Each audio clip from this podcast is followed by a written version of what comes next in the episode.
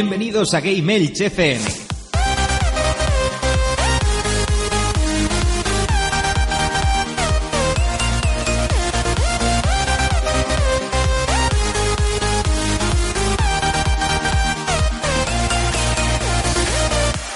Muy buenas a todos, bienvenidos a Gamers, vuestro podcast de videojuegos en clave social.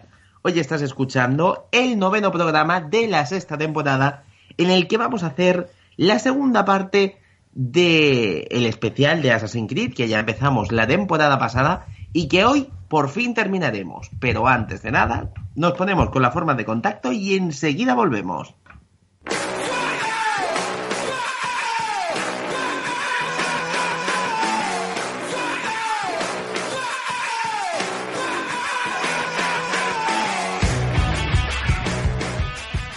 Contacta con Game Edge en Facebook. Búscanos como Game. En Twitter como arroba o mándanos un email a gameedgefm.gmail.com o mándanos un WhatsApp al 665 14 44 17. No te olvides de nuestro genial canal de YouTube Game TV. Pásate por nuestro blog en www.gameedge.es y escúchanos en ebooks, iTunes y Radio Battletoads. Por cada me gusta que nos deis, Dios salvará un gatito.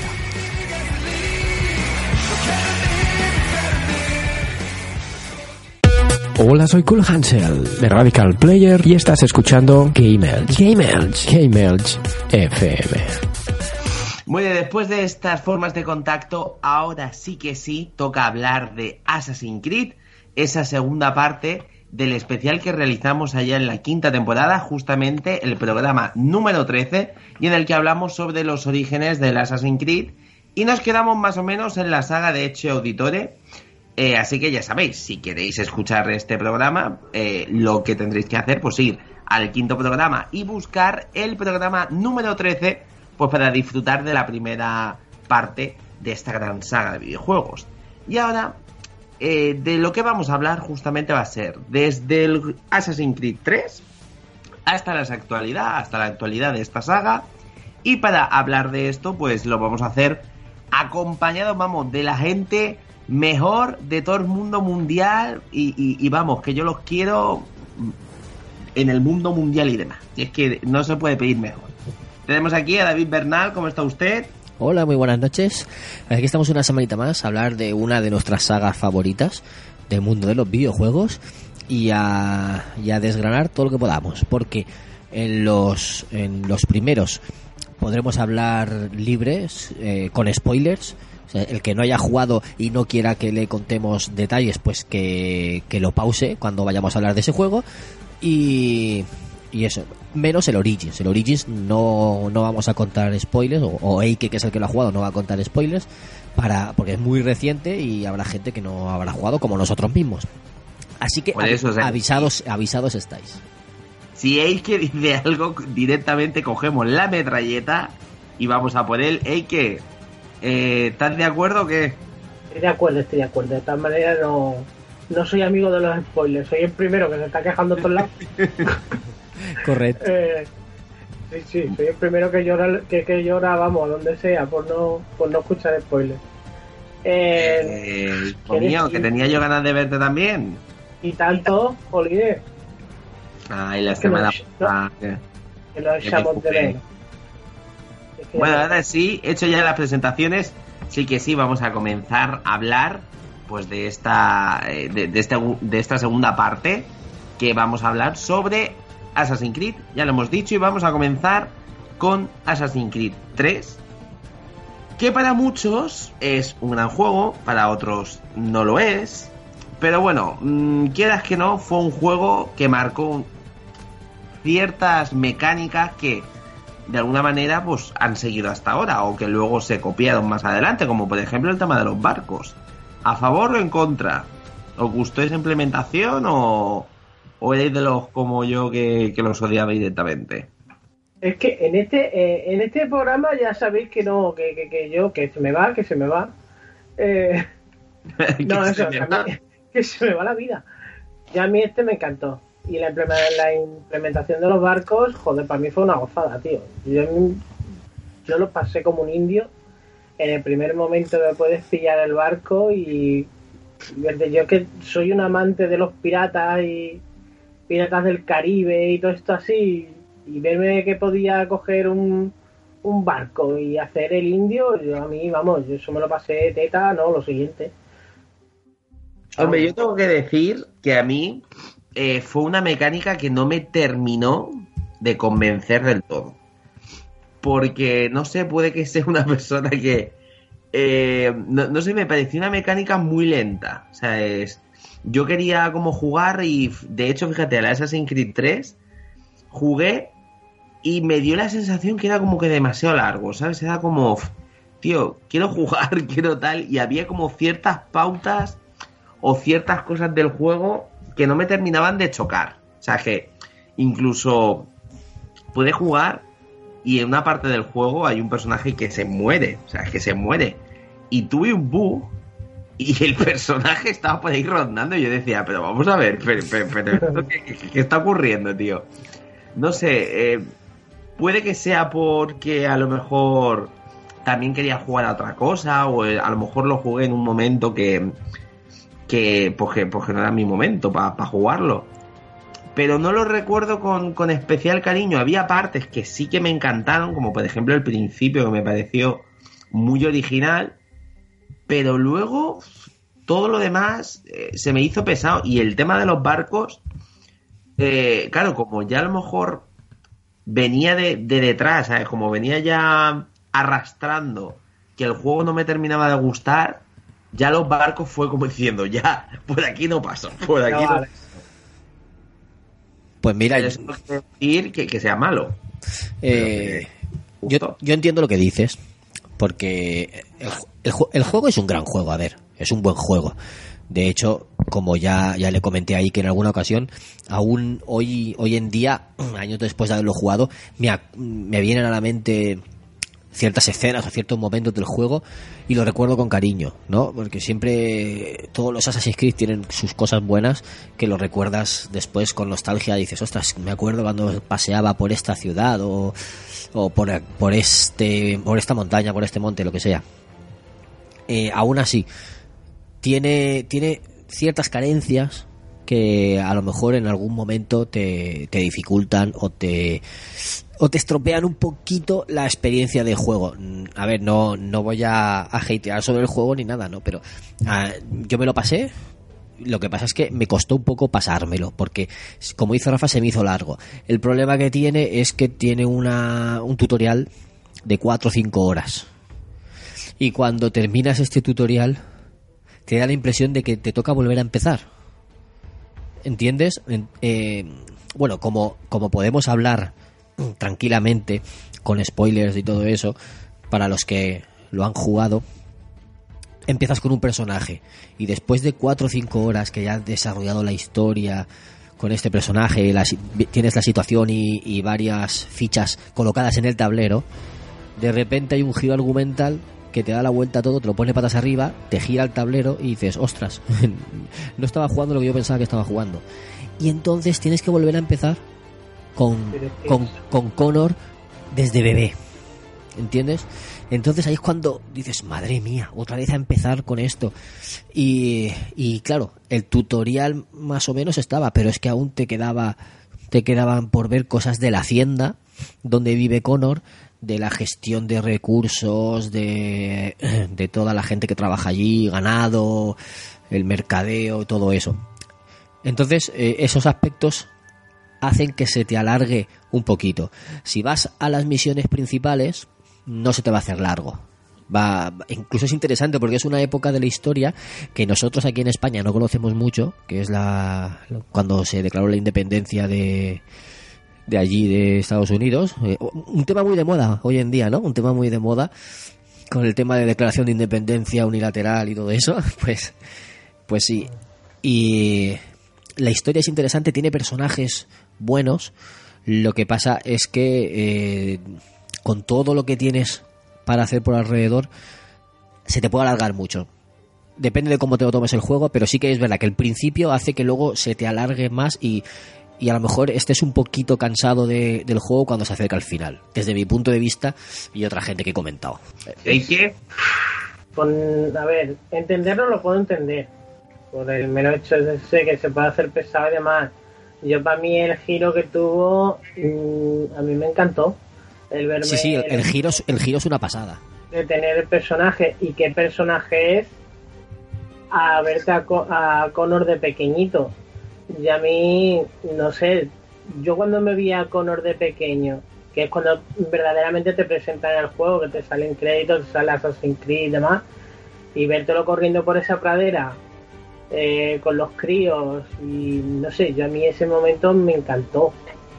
Y la historia que me querían presentar, porque me estaban, yo en ese momento vi que estaba delante de una gran historia para mí y ya el hecho de que me toquen una rama de histórica que como tú bien has dicho no la conoce muchi- mucha gente porque aquí en Europa de los yankees sabemos que les encantan las hamburguesas y poco más Sí. no, Vamos, ahora está, ahora está la gente más empapada de independentistas y todo esto que por, por otros temas que no por lo que es la, la historia americana. Mira, os- ¿no? Dime. os quiero comentar un poco lo que fue mi, mi impresión. Mira, yo siempre he sido súper jugón, pero súper, súper jugón de. Pues esto, ¿no? De, de los Assassin's Creed y, y me los he jugado prácticamente todos. Entonces, a mí lo que me ocurrió es que yo jugué el, el 2, ¿no? El, el 1 me lo pasé, pero el 1 no me terminó tanto de enganchar. Luego me puse y me puse con el 2. El 2 me pareció súper, súper chulo, o sea, una maravilla. Luego jugué el Hermandad, el Hermandad, bueno, ya eso ya era el, el acabose, Sí. lo mejor que, que he jugado. Entonces, luego ya, después del 2, jugué a la segunda parte, que al Revelation, ¿no? Entonces, después del Revelation, o sea, era como, a ver, mm, sí, pero es que la hermandad está, es, es que es maravilloso. Entonces, claro, la cuestión yo creo que era como que, como lo sacaban con relativamente rapidez, o sea, no me daba tiempo a echarlo de menos. Entonces, cuando llegué con Connor, lo que me ocurrió fue, pues, eso mismo, ¿no? O sea, es que yo ya venía de, de jugarlo prácticamente todo y tal. Y, y claro, es que mm, en comparación con el otro no me terminaba de a lo mejor de gustar tanto y es que no es que me aburriera la historia y tal, es que el problema es que no me habían dejado echarlo de menos. Entonces, claro, como las mecánicas medianamente eran muy parecidas o se parecían o lo que sea, pues hizo que a lo mejor el juego lo cogiera con más, ¿sabes? Con más cansancio, porque yo realmente lo jugué mm, relativamente pronto, o sea, los dos, ¿sabes? Me pasé el, el Revelation y luego dije, ah, mira, me, me mola, voy a pasarme el otro. Y los cogí con muy poco tiempo. Y entonces, claro, eso fue yo creo lo que fue mi, mi problema, ¿sabes? Que, que los vi muy parecidos, eh, quitando a lo mejor el apartado técnico, que el apartado técnico era, era mucho mejor. Pero que no vi a lo mejor cosas, cambios tan relevantes. Y entonces eso a lo mejor fue lo que me lastró que el 3 no me gustara tanto, porque me quitan a Ezio, que es un personajazo, me ponen a este hombre, que hay que decir que no es el personaje más carismático de todos, o sea, de todos los, los Assassin. Eso es así. Y a lo mejor me ponen una historia que en un principio no me llama tanto la atención, porque el problema que tenía a lo mejor la historia americana es que son como muy muy patriotas, ¿sabes? En plan, sé- Ameri- americano. americano 100%, ¿sabes? Entonces me ponen todo ese tipo de cositas, entonces era lo que hacía pues que, que me quitara ciertas cosas. No digo yo que no sea una buena época o lo que sea, pero hay otras como por ejemplo la Revolución Francesa que luego más adelante se sacó que me pareció mil veces más interesante que a lo mejor esa época en concreto. Yo en, ese, ¿Veis? yo en ese aspecto discrepo porque me parece más interesante esta independencia de Estados Unidos que la, que la Revolución Francesa. Me, me parece más interesante esa época. Pero el, es que tiene, tiene otros problemitas el juego que, que algunas mecánicas no estaban bien pulidas. y, y te dificultaban jugar, porque cuando iba por las ciudades, el, el nivel de el nivel de alerta estaba al mínimo, o sea, se supone que no me buscaban lo- la policía ni nada. No, o sea, yo estaba al mínimo, no, no había hecho nada, no había cometido ningún error, ninguna ningún delito ni nada. No, me buscaban, pero iba andando, echaba a correr por una calle, por una calle y entonces de repente empezaban a seguirme los policías. No podía hacer nada por, por las ciudades. Tenía que ir escondiéndome por los tejados o cuando veía uno o lo mataba o me escondía. Y se, se me dificultaba mucho hacer las misiones. Pero eh, ya no hacer las misiones, sino ir a por las misiones. ¿Entiendes? O a por los coleccionables. Porque no sé cómo estaba hecho que, que no era como en otros. Tú en, el- en los anteriores, por ejemplo, bajabas el nivel de alerta al mínimo y tú ibas por la ciudad y no pasaba nada. Eso sí, te chocabas con alguien y a lo mejor ya la policía, te chocabas con un policía, entonces ya te, te miraban mal. O, o matabas a alguien y entonces te perseguían. Pero en este, no.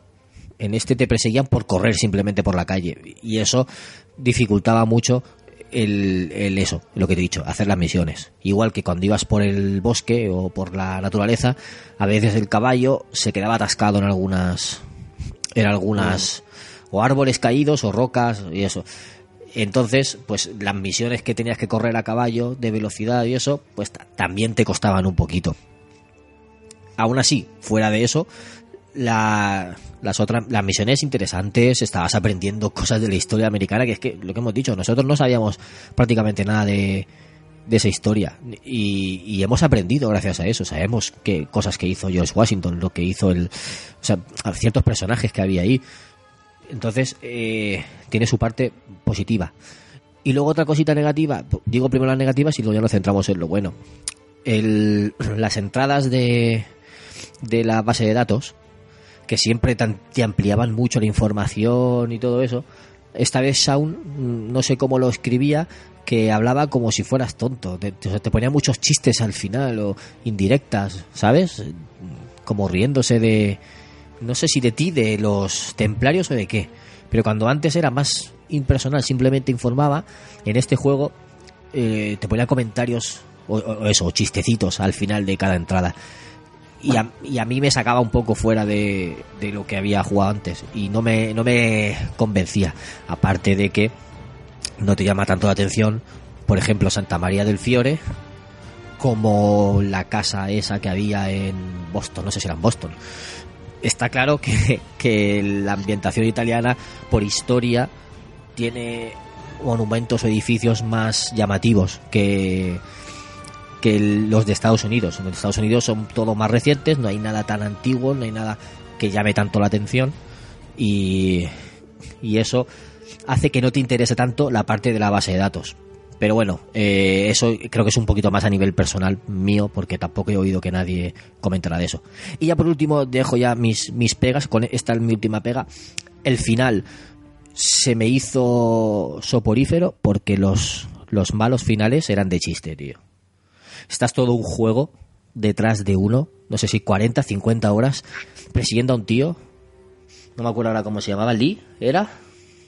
Raf- eh, no sé qué Lee, ¿no? Sí, sí, sí, sí. Estás persiguiéndolo y luego la- el enfrentamiento final con él es de risa, tío.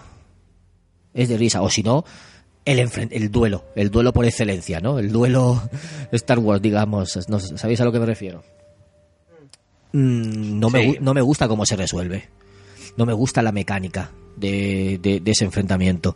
Y, y- y lo que pasa después de esos enfrentamientos. Se, se me queda muy pobre. Se me queda muy pobre. Y, eh, así que eh, eso, claro, después de estar tantas horas que a lo mejor te cuesta un poquito con la jugabilidad y se te está haciendo un poquito largo, llegas y te enfrentas a, a esos finales que a esos jefes finales que no te dicen nada, dices, jo tío, mm, qué rabia. O sea, lo he terminado porque lo quería terminar, no lo he terminado porque estaba disfrutando y quería, quería saber el final.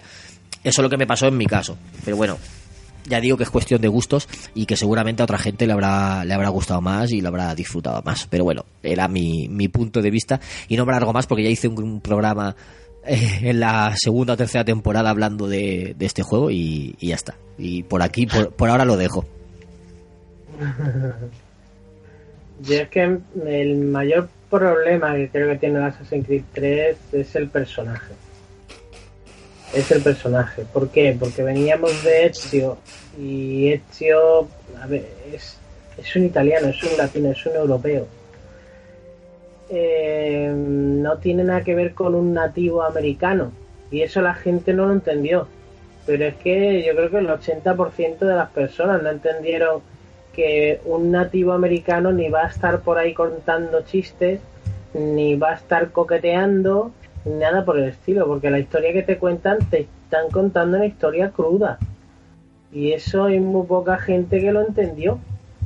Y eso es uno de los problemas más graves que tiene el juego. Yo, Después que sí, que yo no, le, yo no le pongo pegas, ¿eh? Y que yo al personaje no le pongo pegas porque sé a lo que iba y sé qué tipo de personaje es. Y creo que está muy bien caracterizado, muy bien trabajado. Y su evolución y sus, y sus intereses, sus motivaciones, creo que están muy bien plasmadas. Eso sí que está bien trabajado. Eh, Es una gozada. eso, eso está muy bien hecho, eso no se puede negar. Y a mí esa parte, eh, en ese sentido, mm, y a mí el juego me encanta. Ya mm, darte la razón, por, por ejemplo, de lo que es el- la historia. Yo me hizo más ganas de estar jugando la historia americana, por ejemplo, que la historia francesa. Mm, No sé, por el hecho de que, mm, de eso mismo, de que como no estamos tan empapados del tema, ni nada por el estilo, mm, me resulta más atractiva. Porque, vale, sí, comparado con los europeos, los americanos tienen poca historia, las cosas como son. Pero, su, pero la historia que tienen es muy rica. A mí el hecho ese de, por ejemplo, el patriotismo, pues tío, mira, lo estamos viendo en estos días. Mm, podríamos aprender muchísimo, por ejemplo, de los americanos, los patriotas que son, o lo que quieren a su país, o lo que quieren a su bandera. Mm, ya ideologías de políticas aparte, son chorradas ya de cada uno personal. Pero lo que es en sí, de lo que estábamos hablando, de lo que es la historia o el desarrollo del juego, y a mí me encantó. Y hay muchísimas ramas que se le dan palos sin tener por qué. Que tienen fallos, sí, tienen fallos, pero es que en todos los puñeteros juegos tienen fallos Sí. sea, sea cual sea. Que las mecánicas a veces te fallan, sí, pero ya te digo, también te puede fallar un pinball. Mm, y más tal y como quisieron hacer, hacer este juego, que ya este juego ya lo quisieron hacer bastante grande, cambiaron muchísimas cosas, aunque la gente se crea que no. El sistema de combate está tocado. No completamente, pero sí que está tocado. El, el manejo, ya no solo el combate, sino el, la escalada, eh, lo que son el, el moverte por la ciudad. Eso sí, lo que tú dices de, por ejemplo, de entrar en un sitio y que te siga hasta, vamos, hasta la panadera, mm, te sigue creyéndose que eres, yo qué sé, que eres el, la mierda personificada. Eso sí es verdad, eso crispa. El hecho de tener que entrar en un sitio tener que estar escondiéndote hasta pamear. Eso sí que crispa. Sí, fíjate tú. Pero por lo demás, A mí lo que me pasó fue con ciertas mecánicas que lo que me hacían era en plan eh, tener todo el rato como que reiniciar eh, por el punto de control. Por ejemplo, recuerdo una parte, pero es que dije, mira, tiro el disco, te lo digo, o sea, dije, tiro el disco y, y ya no quiero saber más del juego. Y era una parte en la que tienes que avisar a alguien, o sea, tienes que avisar a tu pueblo o lo que sea. Y la cuestión es que vas corriendo con el caballo por el bosque. mm, Y es que el caballo no es que se pare, es que el, el caballo, o sea, directamente eh, como que se paraba cada dos por tres. Entonces, que el caballo se parara, así sin ningún motivo, hacía que tuvieras que volver a reiniciar eso, tío. Y a mí me volvía loco porque decir, a ver, una cosa que pueda ser una misión secundaria, lo que sea. Pero es que era una cuestión de que no podía seguir la partida, o sea, de, de- que no podía seguir con, con el juego. Entonces, eso fue lo que. Dos o tres misiones que no hubo más. Que sé que fueron muy pocas misiones, pero poco a poco, eso lo que hizo fue hacer que fuera lastrando pues un poquito el, tema de mm, del juego, ¿no? O sea, de no tenerle tantas ganas y crearme a lo mejor una sensación de, de, de cansancio que a lo mejor no me la ha producido otros juegos porque tengo que decir que hemos empezado yo creo que con uno de los Assassin's Creed que menos me ha gustado y yo soy súper fan de Assassin's Creed porque luego por ejemplo el Unity lo amo, o sea, me, me gusta mucho y me lo va a hacer muy bien pero que no sé eh, el 3 creo que a lo mejor es el que tiene las secciones que ah, las secciones de historia que menos me han, me han podido gustar o menos he conectado con ellas. Pero yo creo que fue más el tema ya más por historia, por tal, fue pues el tema de repetir, repetir, repetir. Y a mí es que en un juego, cuando ya una sección se me atraganta tres, cuatro veces, yo soy muy, muy agonía, ¿sabes? Tengo muy poco tiempo para jugar y es como, oh Dios, que no puedo seguir, Dios.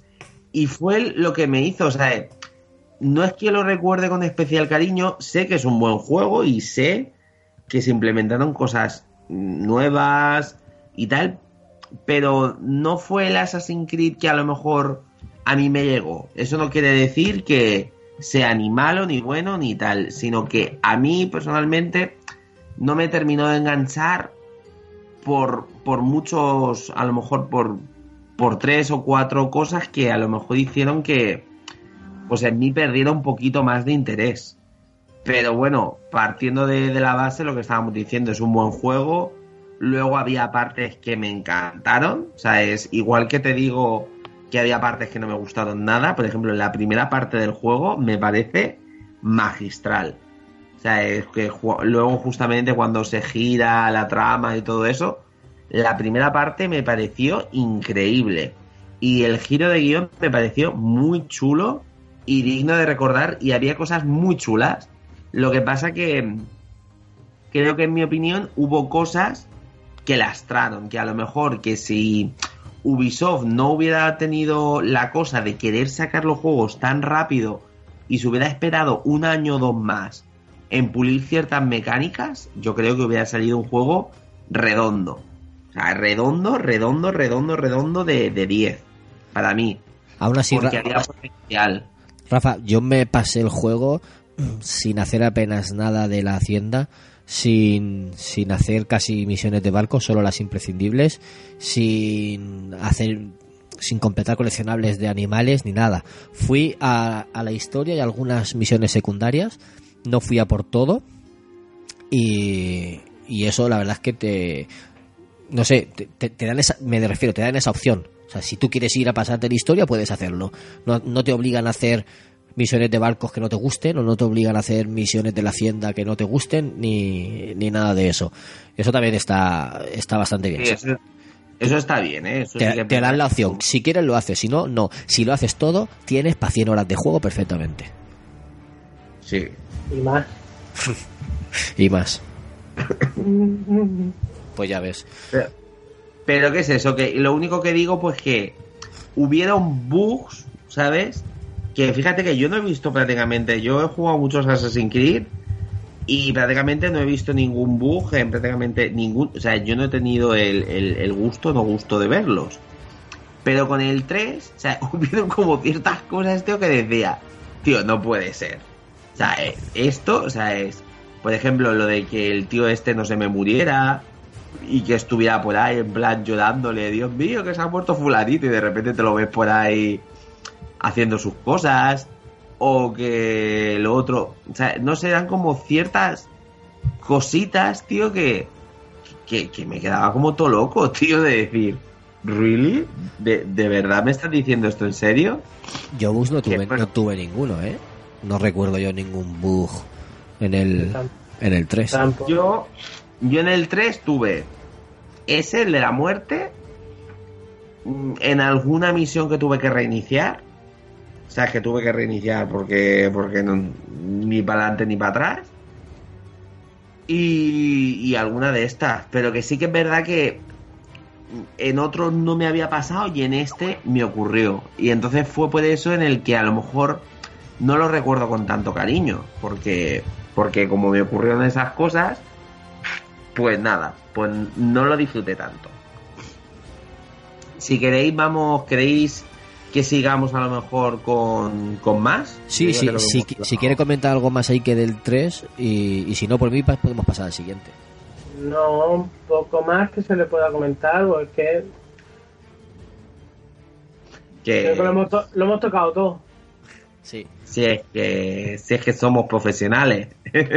bueno, después de esto, justamente, pues eh, Ubisoft se sacó unas en la manga, que fue justamente la presentación del Assassin's Creed 4 Black Flag, que yo creo que intentaron eh, de alguna manera subsanar eh, errores, principalmente yo creo que en el personaje, porque ¿sabes? a lo mejor un personaje que era un poco más plano, intentaron hacer un personaje mucho más divertido, más alocado, algo más que se centrara más en los cánones que serían en plan, mm, no sé, es en plan europeos, no sé cómo decirlo, o sea, más, más, más latino, más, más con chicha.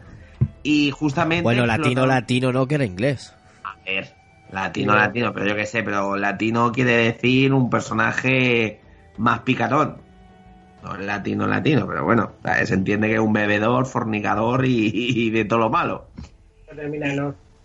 Y luego justamente intentaron, yo creo, pues eh, profundizar un poquito más en el tema de los barcos, que en el 3, pues hicieron mm, alarde de, pues, de, esa, eh, de esa jugabilidad y ya justamente en el Black Flag, pues yo creo que lo terminaron de pulir al 100%.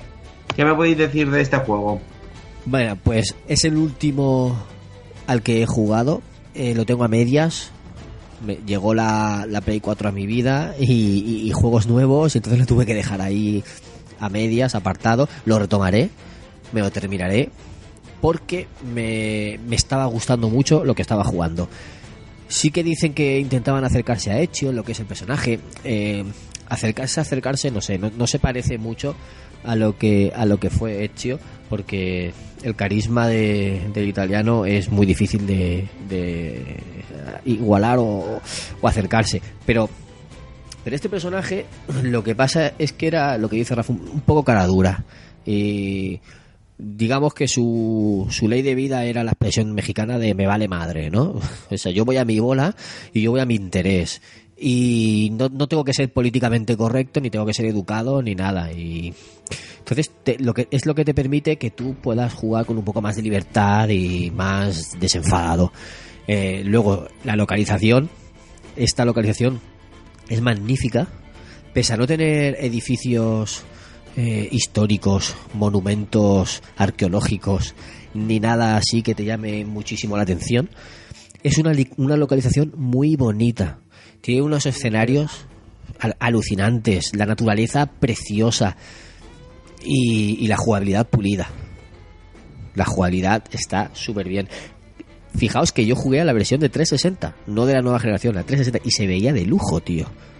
Se veía increíble. Y bueno, es divertido.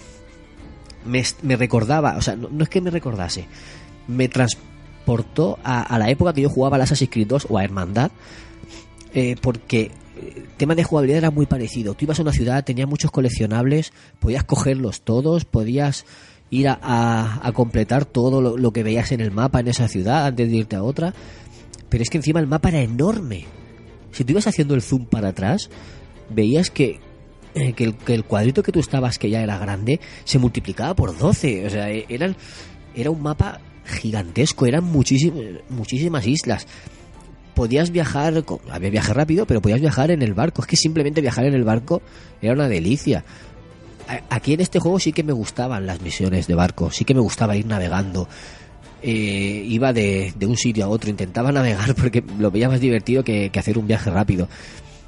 Tenía los personajes, eh, pues pese a no conocer prácticamente ninguno, sí que había, por ejemplo, una pirata histórica que, que es conocida, pues de las pocas piratas mujeres que hubo, y, sale en el, en el juego Y, y luego además que, que eso, lo que te va llevando, yo no me estaba fijando, en este juego no me estaba fijando mucho en la historia principal, no me, no me llamaba tanto como la jugabilidad en sí.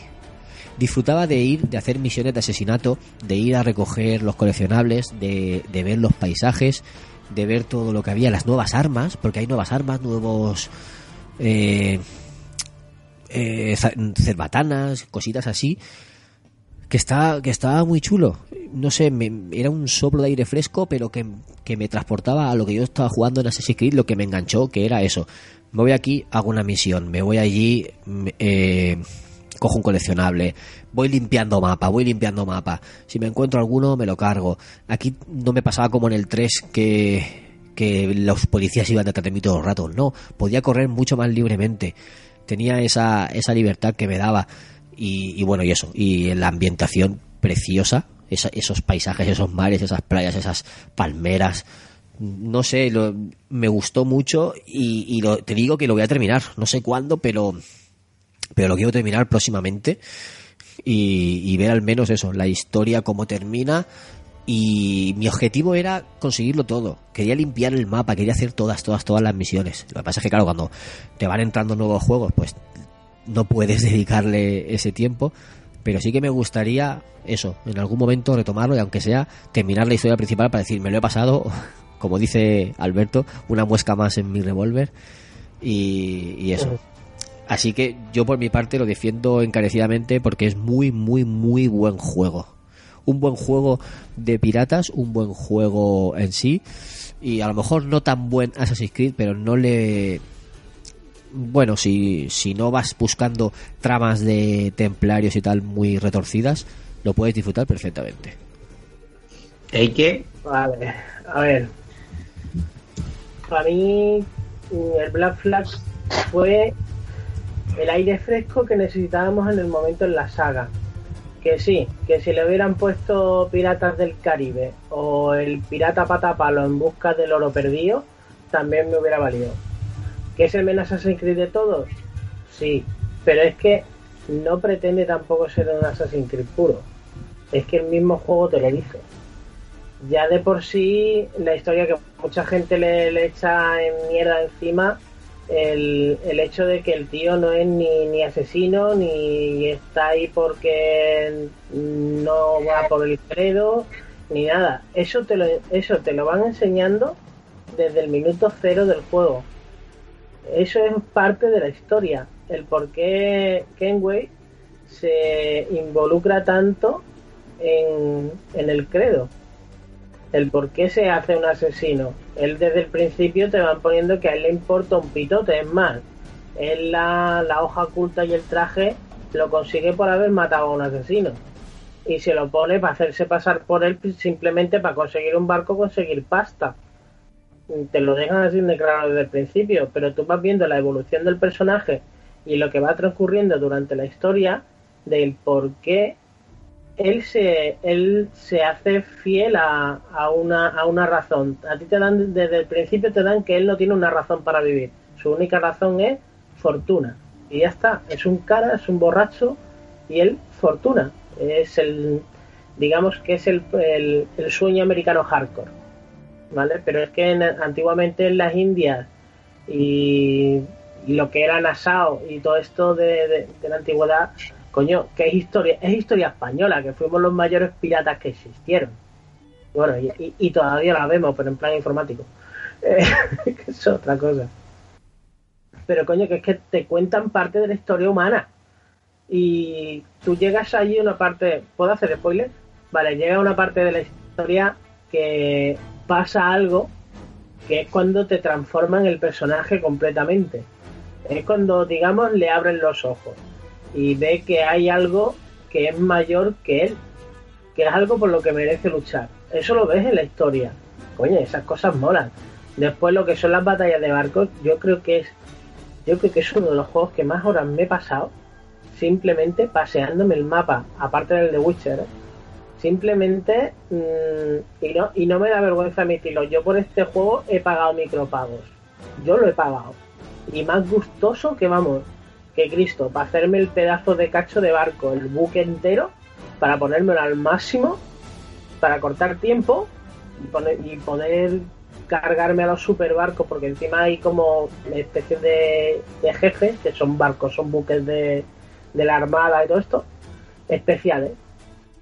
Y para poder ir y, y cepillármelos y ir por el mar cargándome yo lo que yo quisiera y así lo disfrutaba como un indio. Yo este juego me, lo he me lo pasado dos veces, en la Play 3 y en la Play 4. Y, y, tío, y a veces incluso ahora lo tengo instalado simplemente para ponérmelo y dar vueltas con el barco. ¿Tendré juegos para jugar? Pues yo lo hago.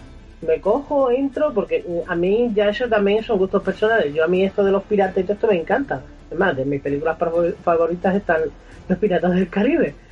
Eh, y a mí me encanta, tío, la, la estética que tiene de, de eso, del Caribe, lo que es el océano, el poder pescar, el poder bucear en los pecios, que esto que te entra con los tiburones, el, ir de isla a isla buscando los cofres, que hay 250 mil millones, que si se quejan del unit ya este ya vamos. Eh, vale que en el unit se le fueron la pinza. Lo que son los... poder coger los, los estos, los, las fortalezas, estar tocándolas con el barco a base de zambombazos para dejarlas tocar y poder entrar y quitar la bandera, cargarte el capitán. Joder, eso mola muchísimo, los abordajes de los barcos. El poder coger y abordar un barco, como se ven en las pelis, por ejemplo, del Roflin. Joder, anda que no mola eso. Subirte a los mástiles, cargarte la bandera, cargarte tíos desde abajo, eh, lo que son los movimientos que consiguen de que pusieron nuevos de Kenway, por ejemplo con las pistolas, que podías cogerte incluso cuatro, pegar cuatro tiros ahí, cargarte cuatro tiros a la vez, quedarte en mitad del barco todo pancho y decir, joder, ole mi, o- ole, ole mi miembro viril. Y la, ole. y la, histo- la historia en sí es eso, que es el menos asa de todos. Sí, sí, yo lo admito, yo, no- yo creo que nadie va a decir lo contrario. Pero coño, que incluso dentro de lo que no de lo que no es Assassin's Creed, mola, está bien. Joder, porque te cuentan lo que querían contarte, una historia de piratas, así de simple. Y un poco más.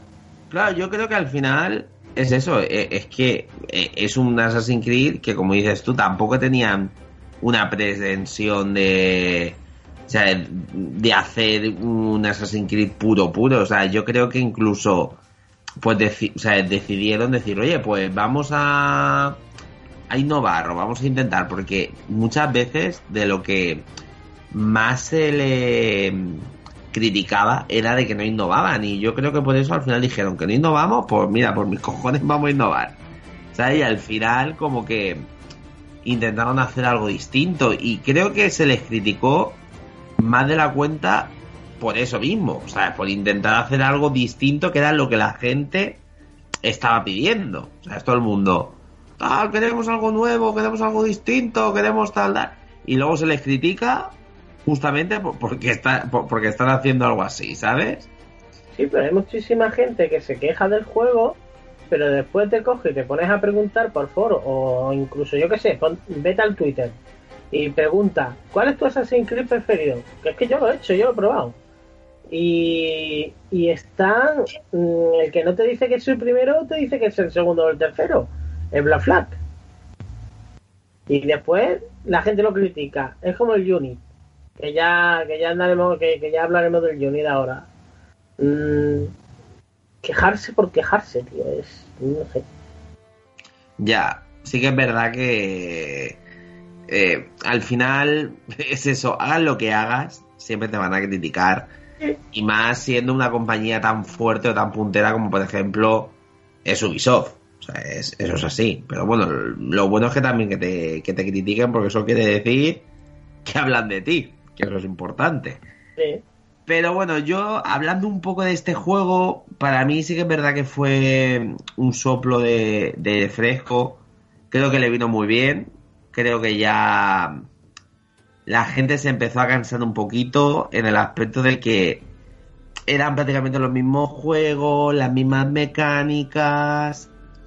Y yo creo que Ubisoft ahí, incluso en el especial de, de Ubisoft lo dije, creo que como que se equivocó. Creo que se equivocó porque, en mi opinión, eh, pues eso, ¿no? Tendría que haber dado un pelín de respiro, un pelín, eh, y no hacer las cosas como tan, ra- como tan rápido. Porque es que realmente eh, eso ocurre muchas veces. Si a ti te dan muchas, mucho, durante mucho tiempo algo, al final no lo tomas con, con tantas ganas. A mí me pasa, pues yo que sé, ¿qué te digo? Con, incluso con series. Si me tengo que esperar un año como Juego de Tronos para, para verlo, coño, cuando lo vea, va- vamos, voy a estar loco. Si me lo pusieran cada dos por tres, pues ya perdería mm, un poco el encanto y la gracia. Entonces, eh, a mí me gustó bastante, me gustó mucho gráficamente, me gustó, o sea, lo jugué y me pareció muy interesante, muy divertido. Y pienso que Ubisoft intentó redimirse, o sea, es decir, agradar a todo el mundo. Entonces intentó agradar a todo el mundo y a lo mejor, pues perdió cierta, cierta esencia en, algún momento. Sea, porque a lo mejor hubieran querido hacer las cosas de otra manera, pero decir, venga, vamos a hacer un juego que le pueda gustar a todo el mundo. Pero bueno, ¿sabes? Eso es lo que ocurre. Pero bueno, pero un gran juego. A mí personalmente me, me gustó mucho y creo que es uno de los Assassin's Creed favoritos míos. O sea, está ahí en el top. Bueno, si queréis, vamos, si quieres, eh, al siguiente Assassin's Creed, que es el Assassin's Creed Liberation. Que bueno, mm, mm, mm, es que no sé qué decirte de este. Eh, claro, empezaron a sacar después de, de estos, ¿no? Como Assassin's Creed, o sea, es que eran como más pequeños, o sea, no era una saga así tan, tan importante como los que tienen el número, ¿no? O sea, es que a lo mejor Ubisoft le dedicó el triple o el cuádruple de tiempo. Entonces empezaron a saquear, pues eso, ¿no? O sea, es juegos como por ejemplo el Liberation o el Rogue, que era un Assassin's Creed, pero mm, no del tamaño de los otros. Y aquí hubo gente que le gustó y hay gente que no le gustó para nada. O sea, ¿tú qué opinas del Liberation? Yo soy de los que no me gusta para nada. ¿No te gustó? No, a mí nada, no me gustó nada. La El- historia la el- encuentro súper tonta. La pers- el personaje de la chica, Eve- Evelyn, creo que se llama. Evelyn, puede ser. Sí, Evelyn, Evelyn. Eh, mm, no, desde el minuto cero. Me lo pasé porque era un Assassin's Creed y poco más. Eh, yo que, yo- a ver, para mí, y que no me llamen machista y nada por el estilo, porque no. O sea, porque no. Mira, en el último me gusta más ella que, sea, Aya que incluso Bike. Con eso ya lo digo todo. Em, pero yo creo que en este Assassin's Creed es que pusieron una fémina porque había que ponerla. Y ya está. Tiene un juego porque había que, había que tener una asesina femenina. Y punto. Para callar muchísimas bocas de las feministas y todo esto, que por qué tienen que tener los asesinos solo tíos y por qué esto y por qué los otros.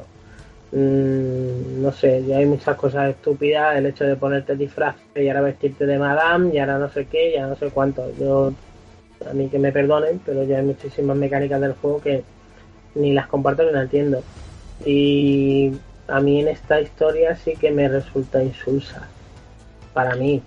Pues fíjate, yo este siempre quise jugarlo, o sea, es- pero nunca tuve la, la oportunidad de, de poder jugarlo bien.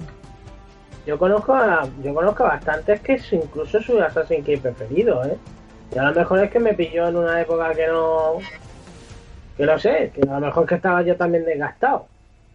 Pero, vamos, Es que eh, eso ocurre también muchas veces, es que la gente parece que no, que, que no lo entienda, pero sí que es verdad que cuando juegas un juego y no es tu momento, dices, ¡buah!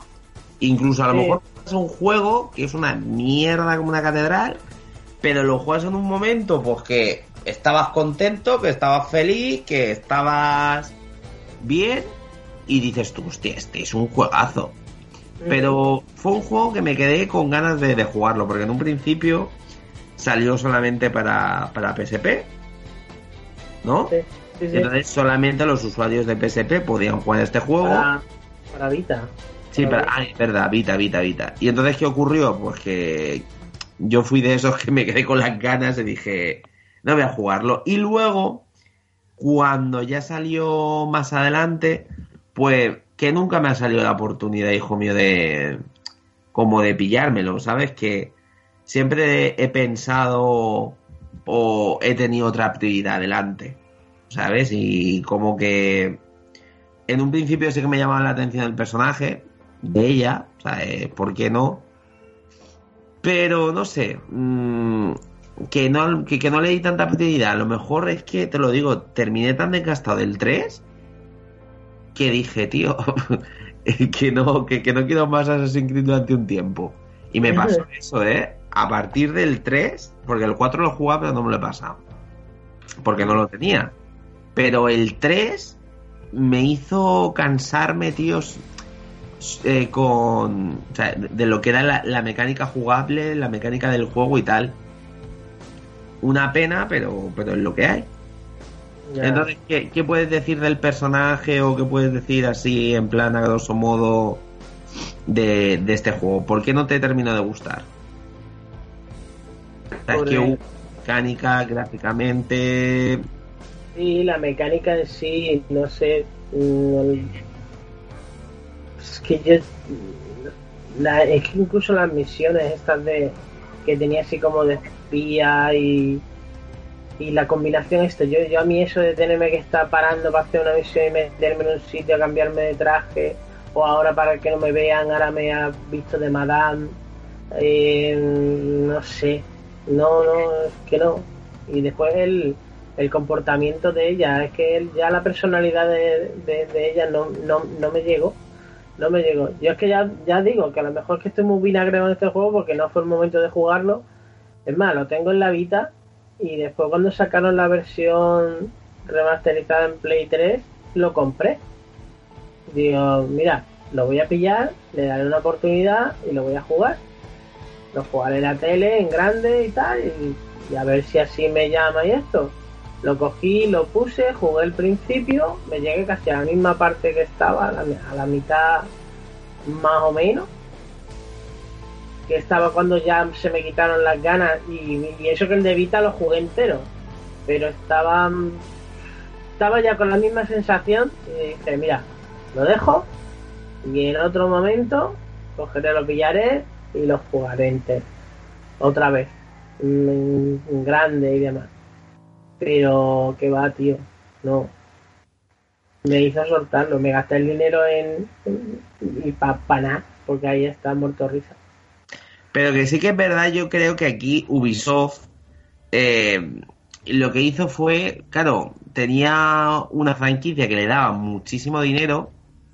Y yo creo que intentaban explotarla de más. Porque si ya estaban sacándote un juego por año y empezarte a sacar a lo mejor spin-offs, que al final, ¿qué te digo yo? Que si quieres sacar un juego, sácalo a tope, ¿sabes? No saques a lo mejor juegos a, a media tinta, porque yo lo que veía del juego, que a lo mejor fue lo que no me terminaba del todo de pillarlo, era el, que no lo veía yo un juego como completo al 100%. Había algo en sí que decía, no me llama tanto la atención, ¿me entiendes? Sí. Y, y, y, me daba pena porque digo, coño, pues es que es un juegazo y tiene que estar guay, pero incluso yo que sé, que fuera un personaje femenino me, llamaba la atención. Pero era como que mmm, no casaba con, con, él. Había algo que pues que pues, pues que me hacía dudar y al final pues eso, el hacerte dudar hace que el juego pues no te lo compres. Y entonces, claro, vas viendo a lo mejor análisis o vas viendo distintas cositas que al final pues es una pena, ¿sabes? Porque es como que vas perdiendo interés y fue lo que me ocurrió, ¿sabes? Un poquito con, con la saga, ¿sabes? Que de pasé del Assassin's Creed 2, el Hermandad, el Revelation, que es que me los comía pares, que directamente me los jugué uno, dos, tres, venga ya, todos, todos juntos. Que llegué ahí y era como que eh, la receta de los de oro que tenía o, o, lo que fuera, como que a mí se me iba mmm, poquito a poco quitando el interés. Y me daba pena, tío, porque era una saga muy buena. ¿Qué opinas tú? Ahora vamos a pasar de este al otro spin-off que fue el Assassin's Creed Rogue. Y a mí este ves, a mí este me encantó. Porque este cambiaba un poco la dinámica, ¿no? O sea, ya no eras un, un asesino, eras un templario. Tiene muchas comillas. Tiene muchas comillas porque es que es parte de la historia. Y este sí que no, no es bueno hacer spoilers porque eh, entre que está retrocompatible en la One y que es un juego que no lo ha jugado much- mucha gente, porque su fuerte es la historia. Este, mm, a ver, es no se puede decir que es el Black Flag 1.0, pero sí que hay momentos que sientes que estás jugando lo mismo que Black Flag.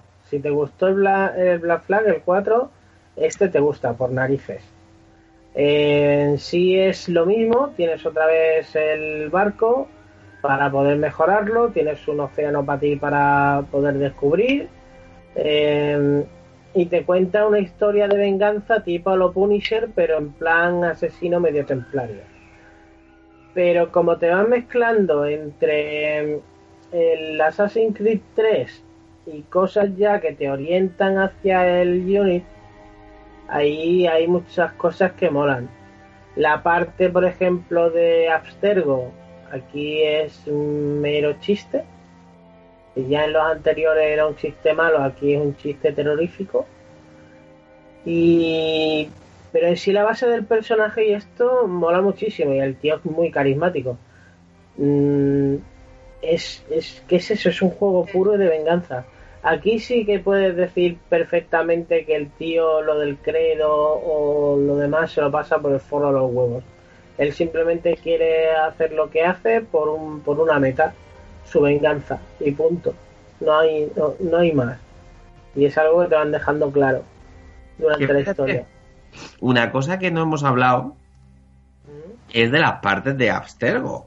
O sea, es que parece una gilipollez, pero que prácticamente es una de las partes más importantes de, del Sí, juego en sí.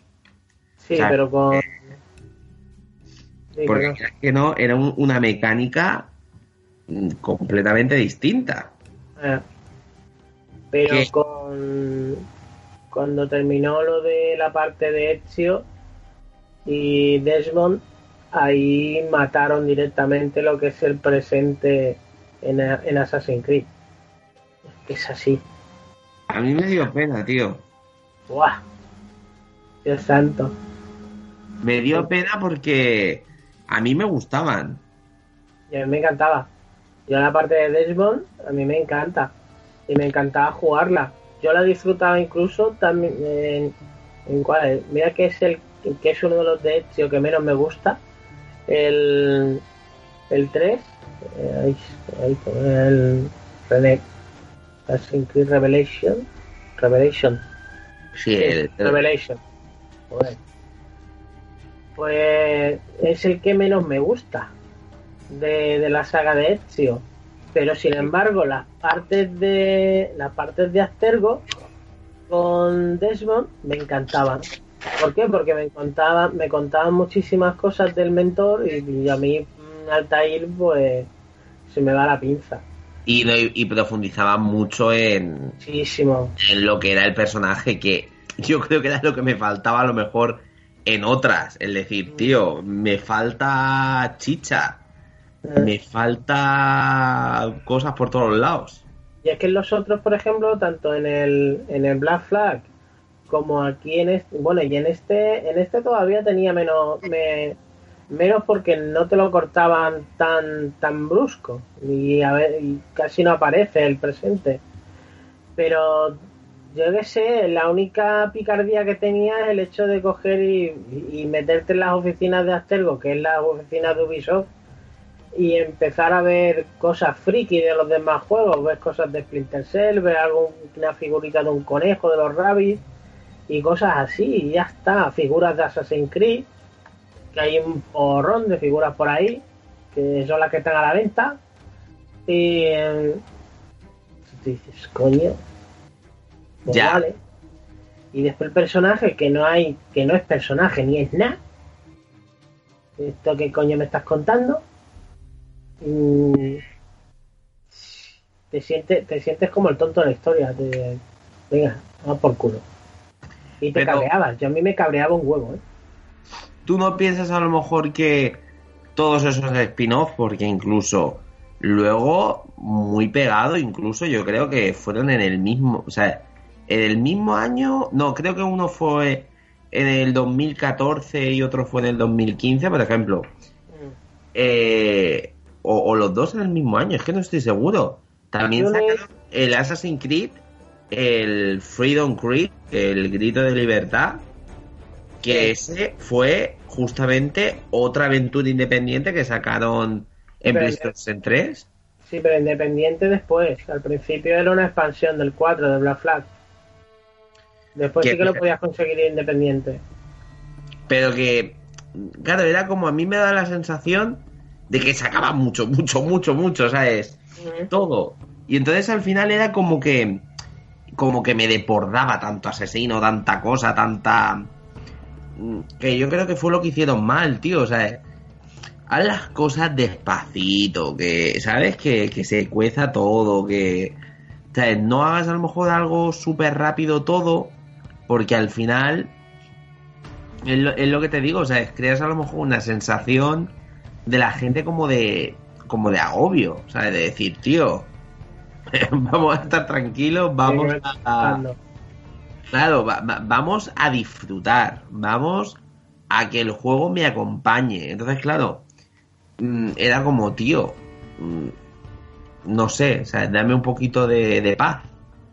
Después de esto, si quieres ya vamos, que yo creo que fue ya el, el Assassin's Creed, que luego salió para PlayStation 4, fue uno, creo, incluso de los primeros juegos que salieron para PlayStation 4, ¿no? Sí, sí, sí. El Assassin's Creed Unity, que vamos, que ese juego ya lo flipó. O sea, yo me acuerdo incluso que la gente pedía, o sea, pedía un juego de, de la Revolución Francesa.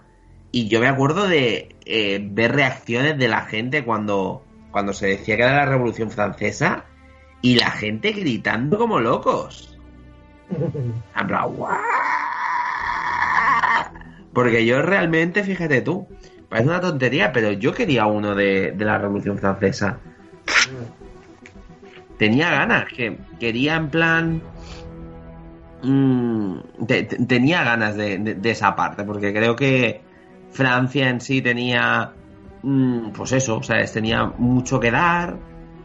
Y, y no sé, fue creo una un juego que sea, es que meditaron mucho, también trabajaron mucho. Y, yo creo que para mí se notó. O sea, yo creo que fue el tener otra vez ilusión en, esta saga, tío. Con el Unity. O sea, yo me acuerdo que me pillé la, la, PlayStation 4, solamente tenía ese juego. Y tío, yo, tal, no sé qué. Y me encantó el juego, me encantó las cosas nuevas que, que metieron. Por ejemplo, el tema de lo de resolver los asesinatos Eh, estaba súper chulo. Mm, No sé, ¿sabes? Yo era un añadido en el juego que decía, ¡buah! Tío, qué, qué chulo. Que luego, a lo mejor, eh, lo que decías tú, esa parte del presente, como que no estaba tan presente, para la redundancia en sí misma, pero no sé, era como a- a- algo que, que- que me terminó de gustar, ¿sabes? Mucha gente se quejaba de que tenía muchos bugs y tal. Yo no lo encontré en plan prácticamente bugs. Yo no tuve problemas.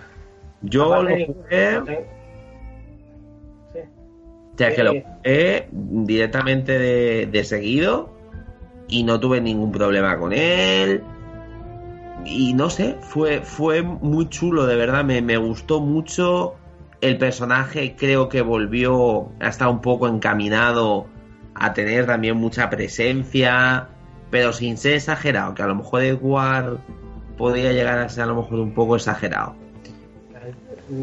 A veces incluso cargante. Sí, ¿me entiendes? Que a lo mejor es lo que te digo, que, que pecaba a lo mejor de, tío, es un poco pesadito, ¿vale? Eh, Y no sé, mm, volví como otra vez a decir, tío, qué guay, qué, qué gusto, o sea, luego la historia me gustó, O sea, eh, me pareció interesante. Y no sé, tenía como ciertas cosas, tío, que decía, jope, Ubisoft, eh, estamos otra vez haciendo las cosas bien. O sea, estamos haciendo al redil.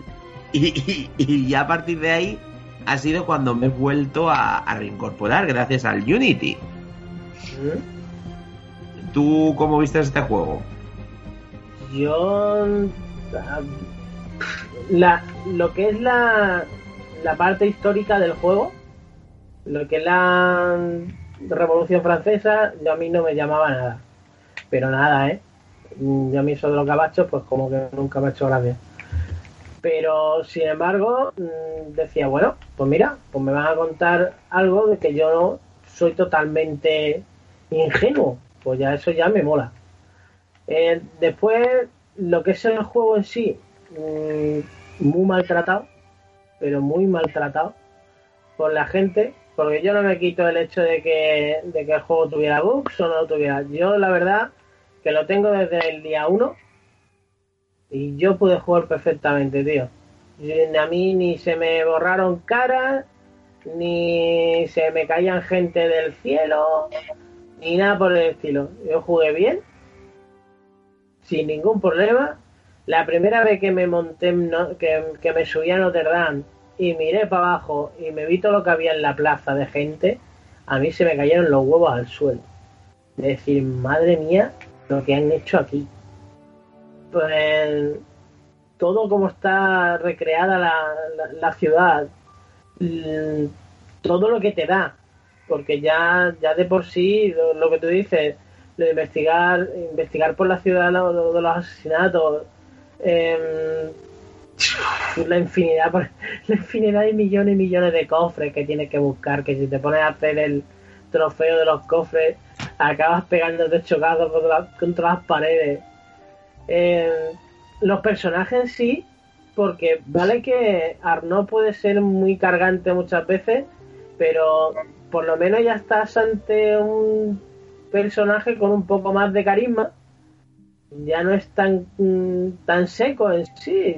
Yo, sé, yo es que yo no sé la gente también de qué coño se quejaban, la verdad, porque es que yo, yo, a escuchar que era un refrito de, de, de, Ezio con una mezcla de Conor y no sé qué hostias más. La parte online que tiene el juego a mí, a mí me encantó porque te cuenta, una, te cuenta partes de, también de la historia. Lo puedes hacer con dos o tres colegas. Creo que el máximo grupo son cuatro, contándote a ti también. Y coño, te cuenta una historia y todo y está chulísimo el hecho de poder coger y entrar en un sitio con dos o tres colegas y decir, pues mira, yo me voy por aquí, por la parte norte, yo trepo por aquí no sé cuánto, te, lo, cargamos a la vez, venga va, nos cargamos a la vez, o tú cárgate los guardias, no, yo me voy a por los arqueros, yo venga, vale, y te puedes montar cada historia con el, con el modo online que tiene que también es chulísimo. A mí tengo que decir que eso me gustó mucho. O sea, me gustó mucho, mucho, pero que mucho, mucho. O sea, lo vi y dije, tío, cómo mola. Se, se, la han currado. No sé, lo vi eh, a la hora de plantear los asesinatos. Chulo, porque te daban opciones a hacer cosas distintas. O sea, de a lo mejor de matarlo directamente o irte por la puerta de detrás. ¿Sabes? Y los asesinatos los veía distintos eh, los veía en plan eh, desafiantes. No sé, eran ciertas cosas que decía, tío, esto, esto sí lo que. Eh, esto te lo compro, ¿sabes? Lo otro no tanto, pero esto sí lo compro, tío. Y no sé, ¿sabes? Que se me removió muchas cosas jugando, ¿sabes? Es decir, joder, tío, qué, qué chulo esto, qué mecánicas. Y me sorprendió. Que a mí es que lo que me, pasa en un juego que me da igual que tenga más gráficos, menos gráficos, lo que sea. Yo lo que busco en un juego es que a mí me sorprenda. Sí, que, que, que, que la hora que estás jugando a él o él lo estás cargando con él, pues que sean para disfrutar. Ahí está. Si a mí un juego me sorprende, ya está. Me da igual que tenga más gráficos, que tenga menos gráficos, que tenga lo que sea. Me da igual. Pero si a mí un juego me sorprende, tío, es de agradecer. Mm. Es- Y de hecho, fíjate tú, ahora incluso estoy jugando a un juego que me está rayando la, la vida, que es el Bound este que acabo de descargar eh, del- de la Story y tal. Y es un juego que tú lo ves y dices, tío, qué puta rayada es esto. Pero, tío, lo estoy jugando pues porque a nivel visual he visto algo que he dicho, tío, me apetece descubrir qué es. O sea, es, me ha hecho un clic. ¿Sabes? Y, y- y esas cosas son dignas de ver. Y el Unity, pues tenía un mundo muy chulo, está muy bien ambientado, tenía muchas cosas que, que me hicieron volver otra vez a, creer. Y sí que es verdad que le dio mucha caña, pero creo que le dio mucha caña porque la gente ya estaba cansada. Estaba cansada de a lo mejor, por lo que te decía, de estas entregas a medio gas, que no eran malas, porque no eran malas, pero claro, la gente quería algo fuerte como, como Ezio, ¿sabes? Y, y, no le daban lo que ellos querían. Entonces, pues eso pues creaba un, un problema, porque claro, la gente tenía expectativas muy altas de un juego que era maravilloso como es el Assassin's Creed, que mm, pues es eso, que las traban directamente, que, que la gente se dejara sorprender. Hubo muchas partes que la gente se portaron mal con, con el juego, pero ya es que a niveles, a niveles estratosféricos. Porque es que, macho, ponerte el juego sin el parche de lanzamiento, que después se supo que hubo gente que había grabado gameplays y demás sin el parche, simplemente por sacarte bugs y después sacar el vídeo en redes o eso, en el YouTube o lo que sea, tío, hay que ser rastrero y asqueroso. Pero las cosas como son. Es que eso no se puede hacer, joder. Es que pasarse tres pueblos. Yo nada más para que el juego no te guste y todo lo que tú quieras. Pero tampoco es para portarte de esa manera. Y a este juego se le hizo. Y ahora incluso con el nuevo, con el con el Origin, se le ha hecho también. Hay gente, por ejemplo, que está sacando por ahí unos bugs de un cocodrilo andando de pie y un hipopótamo que no sé qué, no sé cuánto. Esos juegos están grabados sin el parche de lanzamiento. Que es un, es un fantástico youtuber que hay americano, que el tío es la polla, en hacer chorradas de estas. Que vive de eso. Claro. Pero esas Ah, cosas no es- se cuentan. Vive de eso y dice, es lo que hay. Sí, sí. Luego después de esto, o sea, de este Unity que fue tan maltratado, o sea, es, yo pienso que fue mm, maltratado, pero a niveles que no se lo merecía, porque pienso que es un gran juego. Eh, sacaron otros juegos que no sé si te llegaron a gustar, no sé si los, ha que, si los has jugado, que fueron los Assassin's Creed Chronicles, que fueron esos juegos que estaban inspirados en distintos, o sea, bueno, estaban ambientados en distintos países. ¿Mm? Creo que estaba China, estaba y Rusia. y estaba Rusia. Que era pues un juego que era un poquito distinto, que representaba acción, plataformas y sigilo 2D y ese eso, ¿no? O sea, te planteaba una dinámica que era completamente opuesta. Mm.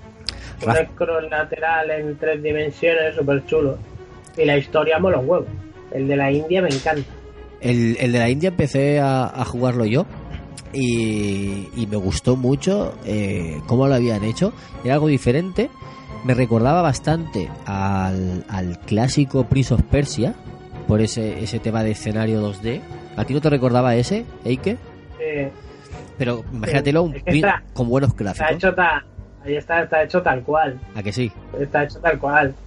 Y movimientos Eh. incluso parecidos de los personajes, recordando a, a ese Prince of Persia clásico que vimos en PC. Y muy bonitos los escenarios, muy bonitos. Y una jugabilidad distinta que a ver, no es un sandbox, no es un mundo abierto como los otros, es eso, es más bien plataformas con algo de sigilo. Y eh, es una jugabilidad distinta y a quien le guste ese tipo de jugabilidad súper recomendado porque la verdad es que está muy bien. Y ya no sé de historia porque no avance mucho pero a lo mejor de historia también te aportan algo a lo que es el tema de la hermandad de asesinos y todo eso.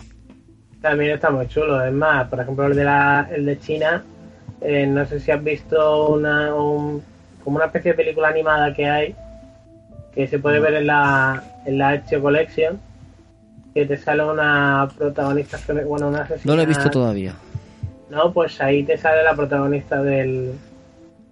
del este, del. El del China, ¿no? Sí.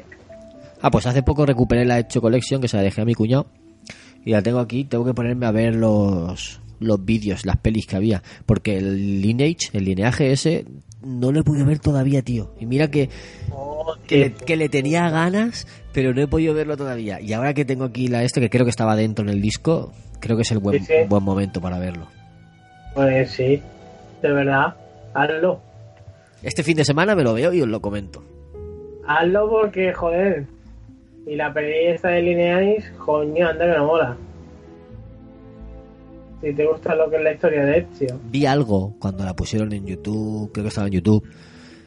Sí, Vi, vi un poquito, pero claro, como no tenía, no, no me acuerdo lo que dura, pero no tenía todo ese tiempo por delante, vi un poco al principio y, está, y lo dejé, pero que, que sí, que está súper bien hecho. pero vamos. Que, que hasta, hasta eso he escuchado yo quejas, diciendo a la gente que parece que es como si estuvieras viendo un cosplay. Eh, ay, de verdad. Bueno, dejémoslo, dejémoslo bueno. ahí. La gente se queja en sí. Sí, Lo que no, pasa- eh, la que- gente se queja hasta porque los peos huelen. eh, ya, eh. bueno, ¿y qué, qué me podéis decir un poquito de, de la dinámica jugable? Porque, por ejemplo, yo estos juegos ni los he catado, o sea, es ninguno de los tres. Dicen que el, el que más, el que peor es, es el Rusia. No sé si es así. Rusia yo lo tengo y no lo- y ni siquiera lo he jugado ¿verdad? lo cogí lo, lo, lo pillé y en el principio me vi la intro y dije bueno pues ya me lo jugaré y no no, no lo he jugado Pues ya me tiro- sabes. no me tiro el moco Yo los, los quería en la Vita. No me los llegué a comprar porque estaba esperando alguna oferta. Pero es que esos juegos en la Vita, una delicia. Seguro, estoy segurísimo. y está muy chulo Y al final salió un Humble Bundle en PC, que estaban todos esos, y, y me compré los que me faltaban. Esos tres Chronicles y el Liberation, que no, no lo llegué a jugar. O el Rogue, ¿cuál era? Creo que el Liberation. Y ahí los tengo en PC, en mi cuenta de Uplay, eh, para en algún momento hincarles el diente. Entonces eso, o sea, hay que tú le das aprobación. Yo Punto. sí. Sí. sí sí pero muchas Es que fíjate tú, a mí no, no me terminaba de mm, como de convencer. No, no sé por qué. ha- había como ciertas cosas que lo veía y decía, Buah, esto, esto seguro que tiene que estar súper chulo. Pero había algo que no me terminaba en plan de, De de llegar. hacer apaño, sí. A ver cómo te hago una idea, Rafa. ¿Tú llegaste a jugar a los de móvil? ¿Alguno de móvil? No. Mm, Vale. Eh, un plataformas así 2D. ¿Has jugado al, al Batman este de Vita? Tampoco. Vale. Eh, Vale. Venga, eh, Da ¿cómo lo igual. explico? A ver. No, eso eh, eh, es. mm, No, no vas a tener personajes hablando todo el rato como en los otros, nada. Es, es más bien plataformas. Tú fíjate, piensa en eso y, y si te gusta y te ve, y visualmente, mira imágenes y, y si visualmente te gusta, pues dale una oportunidad. Es que está muy chulo el hecho ese del scroll lateral en tres dimensiones y cómo han implementado el- los asesinatos. el- a ver, eh, ¿cómo se llama este del ninja? El Mark of the. Ninja. Sí, el Marco Ninja. Es, es igual, pero con la ambientación de Assassin's Creed. Sí, y 2,5. El Mark of the Ninja es 2D y este es 2,5D. Es, de- es decir, Sí. es decir, que está en 2D, pero tiene en algunos momentos algo de profundidad. Sí, sí. Que te mueves hacia atrás y hacia adelante. Pero ya está, no mal, pero en líneas generales es 2D. Bueno, de- tendremos que, que jugarlo en algún momento. En algún momento.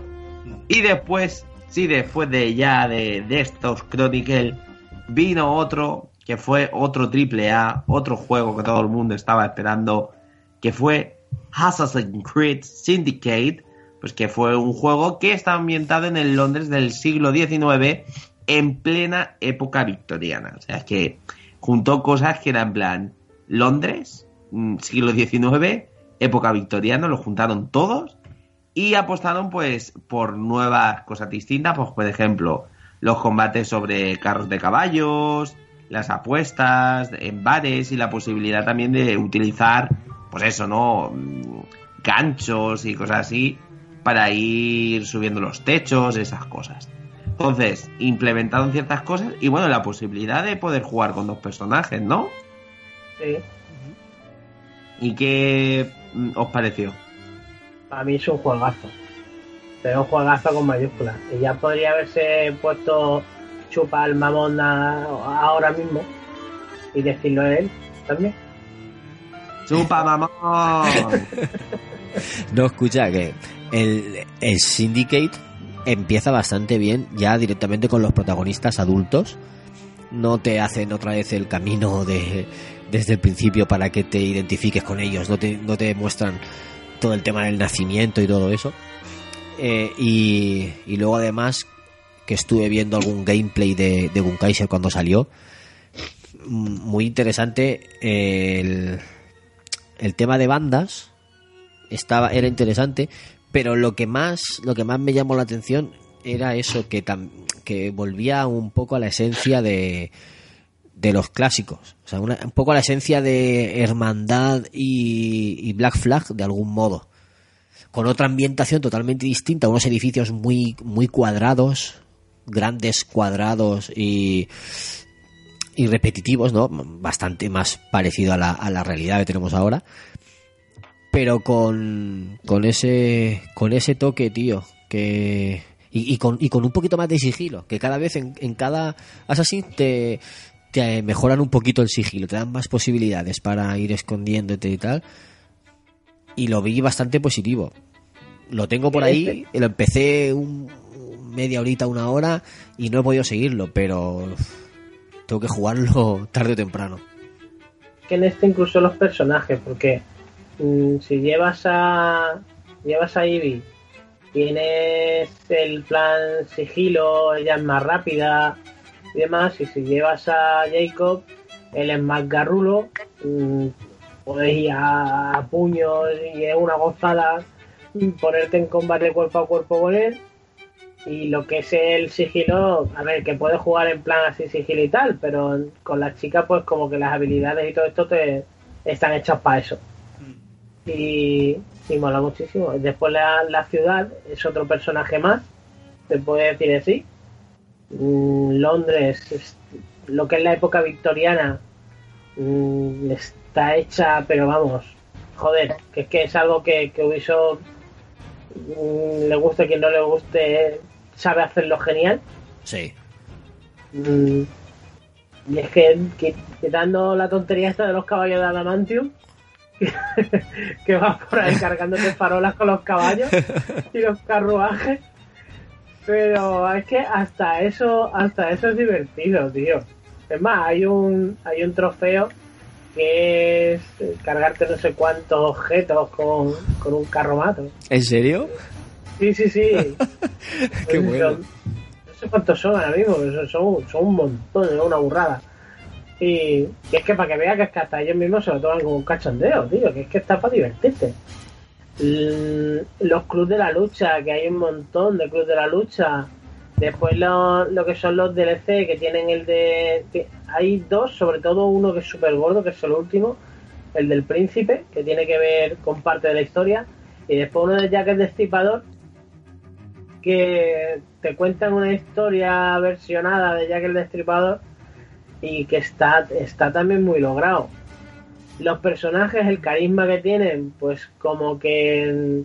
mm, a ver, no voy a decir que son un esio, porque no, porque no, pero tienen su gracia. Tienen un, tienen un, tienen un porqué, están ahí metidos en, el, en, la, en la refriega esta con, contra los templarios. Y yo muy satisfecho, la verdad. Sí, y es un Assassin's Creed que yo se lo recomiendo, vamos, que es que a, a todo Cristo, tío, que, que, que, la- que- que incluso te haya gustado alguna vez la- algún juego de Assassin's Creed. ¿Qué? Pero es que, claro, ya lo que estamos viendo es que ya Ubisoft se empezó a tomar en serio todas las eh, amenazas de la gente, porque obviamente seguían vendiendo, pero no vendían tanto como vendieron, por ejemplo, con el 2. Entonces, claro, ellos ya se dieron cuenta de, a ver, aquí tenemos que cambiar un poco la fórmula porque vale que estemos ganando dinero y vale que tal, pero aquí está ocurriendo algo y estamos viendo que, que la cosa no tiene que ir por donde tiene que ir. Y ahí ya fue cuando se pusieron serios, hicieron el Unity y luego ya después del Unity, que recibieron un montón de críticas por el tema de los bugs y tal, ya dijeron, sí, pues venga, vamos a sacar algo que os va, a dejar flipados. Y yo creo que sacaron este juego que es una delicia. O sea, es súper chulo. Creo que. No sé, a mí eso de los personajes sí que me gustaron mucho. No sé. Pienso que. Que tiene cosas. O sea, es que coge lo, lo que ya estaba. Pero le da un paso adelante. ¿Sabes? Y, y, y lo mejora lo que es la fórmula. Y el Y hecho de poner... Claro, te ponen más o menos lo mismo, pero de tal manera, mm, pues que, ¿qué es eso? Que, que dices, mm, lo compro. Porque es que al final es lo que te digo, a mí me gusta eso, o sea, que cojan algo que ya existe y me lo pulan de tal manera que al final se cree algo nuevo. Mm. Y el hecho de poder cambiar de personaje cuando te dé la gana, que eso también está muy chulo. Sí. Aunque, aunque la historia, la- las misiones de historia vayas por dos, dos ramas, la de Jake con la de Ivy, pero en, en el transcurso que quieres jugar con, con Ivy, pues juegas con Ivy, que quieres jugar con Jacob, juega con Jacob. Y, y está muy muy guay el hecho de poder estar cambiando cuando te dé la gana y las habilidades de cada uno. No sé, está, muy chulo. Incluso conseguir em, las cosas que hay por los por el escenario, o sea, por, por los mapas y todo eso está guay. Hay una que es de cajas de música que está muy chulo, otra de resolver asesinatos que está muy guay, que haces tipo a, tipo a lo Batman, con el escaneo de la zona con el con esto águila, que van mirando las pistas y tienes que ya que si acusas a alguien cuando ya tienes todas las pistas crees tú que es ese o no y te puedes equivocar o no, pero está muy chulo y ¿Inspirado en Digamos- Sherlock Holmes, por casualidad? sí, sí, Wow. inspirado en Sherlock Holmes con toques de con toques de la de la inspección que tiene Batman Wow. y está muy guay, tío. Qué, Es chu- que- qué chulada. Y además es que, es que la época victoriana se deja hacer, tío. Es que Sí. es una es una cosa que dices tú, tío. Mm, sí. Es que de verdad, con irte por ejemplo por Whitechapel y ir caminando por esas calles, tío, con la gente vestida de la época, tú con tu con, con Jacob, por ejemplo, que tiene uno de los trajes que va con sus chisteras y todo, y dices, ostras, qué chulada, irte, irte a pasear por los parques de al lado del Big Ben, simplemente por pasearte la ciudad, ¿eh? Sí. que el que haya estado, por ejemplo, en Londres, se quedará flipado. Pero flipado, porque vale que está el tema de, de la época, pero coño, mm, las calles y todo esto son las mismas, tampoco ha cambiado tanto. Claro, no, es como Roma claro. que ha cambiado un poco más, esto Sí. esto ha cambiado menos, eh, es más Ha reciente. cambiado, pero está, pero tampoco una exageración. Y coño, es que está, es que está recreado que, que queda gloria. Dos preguntas sobre este juego, hay que. ¿Qué tal los personajes históricos? ¿Y qué tal la la, interactua- la, la- la interacción con el mundo actual? El- me refiero a Animus, el- los, El Animus- los templarios presentes y todo eso. Lo del ánimo es de risa. En este es de risa. O sea, de risa hasta llegar al punto de que. Res- residua- residual, ¿no? Sí, sí, sí. Ocasi- importa- ocasional. Sí, sí, aquí, sí que te importa tres carajos. Porque aquí son vídeos lo que vas viendo. Aquí ni siquiera interactúa. eh, vas viendo en ca- casi siempre escenas de vídeo. En la última, la última mm, parte sí que está bien porque mm, te une con el, con el siguiente y te dice, mira, vale, pero no tienes la es que no tienes sensación ninguna de que te importe un tres pimiento lo que estás viendo de Astergo, no, por lo menos a mí. Y en plan de personajes históricos, pues ninguno a destacar. Sale la reina y con la misma cara pan que se le ve en los cuadros y poco más. La, misma que hay ahora, ¿no? Que- Porque la de ahora Sí, tiene, sí. tiene tropecientos años. Exactamente igual, pero lo que con otro vestido. Eh, te falta por ahí el, el orejudo del, Del hijo. pero bueno, ya hay alguno de otros que se parece. Ah, bien, bien. Y, en plan este así histórico sí que no, no, no, no destaca ninguno, la verdad. No, te importan tres pimientos todos. Sí, sí, sí, sí, es, es así. Eso está, vamos. Genial. Es así. Es sincero el chico. Sí, no, si es que es así. O sea, tampoco va. Claro, que yo cuando tengo que criticar algo del asa o lo que sea, yo, lo- yo lo voy a hacer, por mucho que. Por muy, por muy cínico, muy fanboy que sea. Las cosas, las cosas hay que decirlas tal y como son. Claro que Y en este, sí, las, las cosas estas de personaje histórico y tal, te lo pasas por, por donde nunca te da el sol. Eh, a, mí, a mí lo que me gustó del principio de la saga era el tema ese de, de Astergo, del Animus, porque normalmente en los juegos estos, bueno, normalmente no, muchas veces se inventan una excusa para, para darte una explicación a que mueras y vuelvas a aparecer, ¿no? En, en los Assassins es el, es el Animus. Si mueres, nada, es que te- no has muerto, te has desincronizado y entonces vuelves a entrar en el Animus y, y, y sigues jugando, ¿no? Y ahí tienes la excusa para la, la muerte. En el Sombras de Mordor y Sombras de Guerra, como estás, ya estabas muerto y estás ahora con, con el, el- con el elfo, con el espíritu del elfo, pues cuando mueres lo que pasa es que vuelves a la vida porque total ya estabas muerto, ¿no? Pues resucitas otra vez. ¿eh? No- es, es una forma de explicar eso. Y me gusta que, que busquen esa, esa forma de, de explicarte de algún modo, no como en Tomb Raider, por ejemplo, que mueres y luego vuelves a aparecer donde estabas porque sí. Eh, porque has aparecido. Magia. Hombre, también hay que decir que es muy difícil, o sea, es plantear algo así. Lo sé. Que, a ver, que cuando te lo hacen, genial, porque es maravilloso y tal. Ahí está. Eso es lo que yo quiero decir, Pero- que cuando lo hacen dices, jo tío, qué guay, mm, me meto más en la historia o qué detalle que se han currado esto para explicarte esto de alguna forma y, y ole tú. Y hay que, no sé, hay que da- darle relevancia o, o darle las gracias a los desarrolladores por hacerlo, tío. No en todos los hacen, ni en Batman lo hacen, ni en Tomb Raider lo hacen, ni en GTA lo hacen, ni en ni en Watch Dogs lo hacen, creo. Normalmente los mundos abiertos no lo hacen, pero en estos dos casos, por ejemplo, sí, se han inventado una excusa para que para que vuelvas a aparecer y oye, pues tío, guay, mencionarlo al menos, ¿no?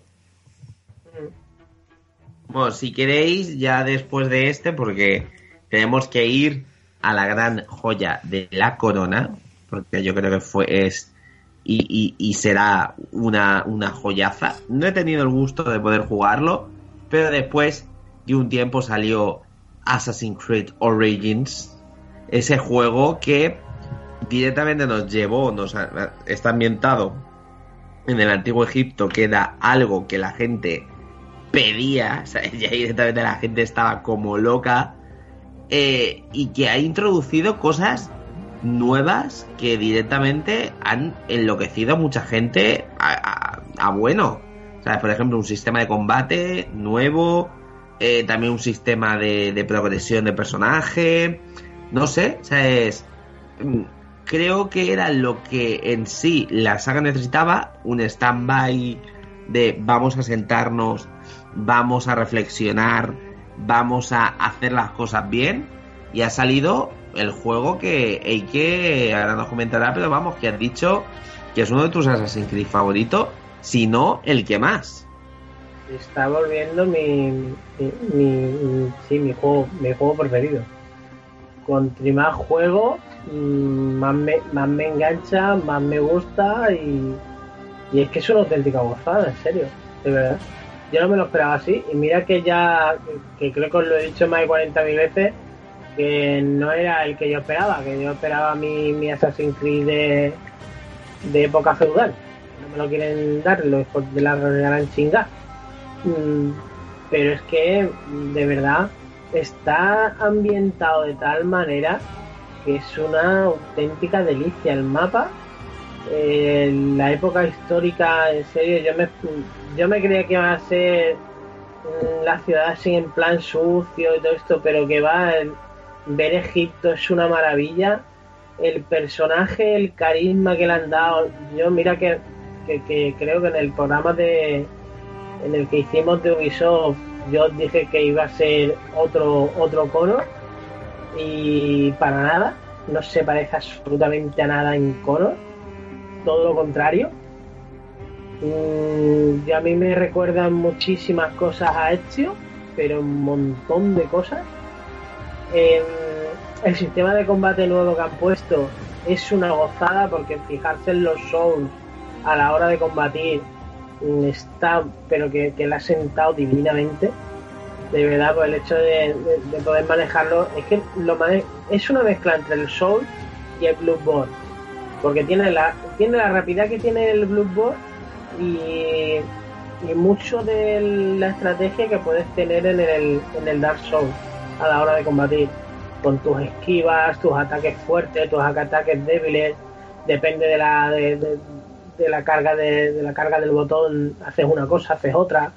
Mm, se ha eliminado el, el sistema este del botoncito. Por ejemplo, el, en el Batman, que es el dar al triángulo en el momento adecuado para hacer una contra o lo que sea, tiene, tiene porque tiene, pero no es todo el rato, no abusan de eso. El hecho, por ejemplo, de encontrarte, eh, como hay- pasa en, mucho, en muchos asas, encontrarte a siete tíos mm, delante tuya y que parezca un combate de una peli de chinos, te- ahora yo te pego, pues yo bailo mientras que este te pega para que se crean que, estoy haciendo algo, Mm, mientras me escondo debajo de una piedra y sigo bailando. En este no. En este directamente te pueden pegar tres tíos y otro más tirándote flechas con un arco mientras te van atacando todos a la vez. No, no hay. Coño, que es que yo me he visto que me han matado directamente porque es que me estaban acribillando vivo. Uno que sí con una con el hacha y el escudo, el, el otro que sí con las flechas, el otro con otra espada detrás, otro tío con un caballo diciendo, cojones, dejarme en paz. Y, y sí que te- sí que notas muchas veces el agobio.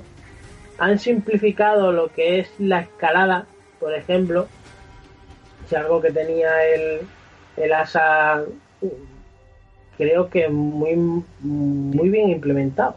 Aquí lo han simplificado. Aquí simplemente con apoyarte a las paredes y darle al botón X mm, ya diriges al personaje para arriba o para la derecha e izquierda.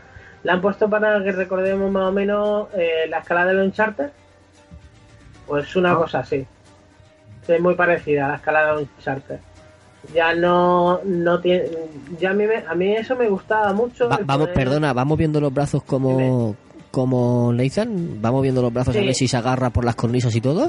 Sí, sí, no sí, me digas. sí.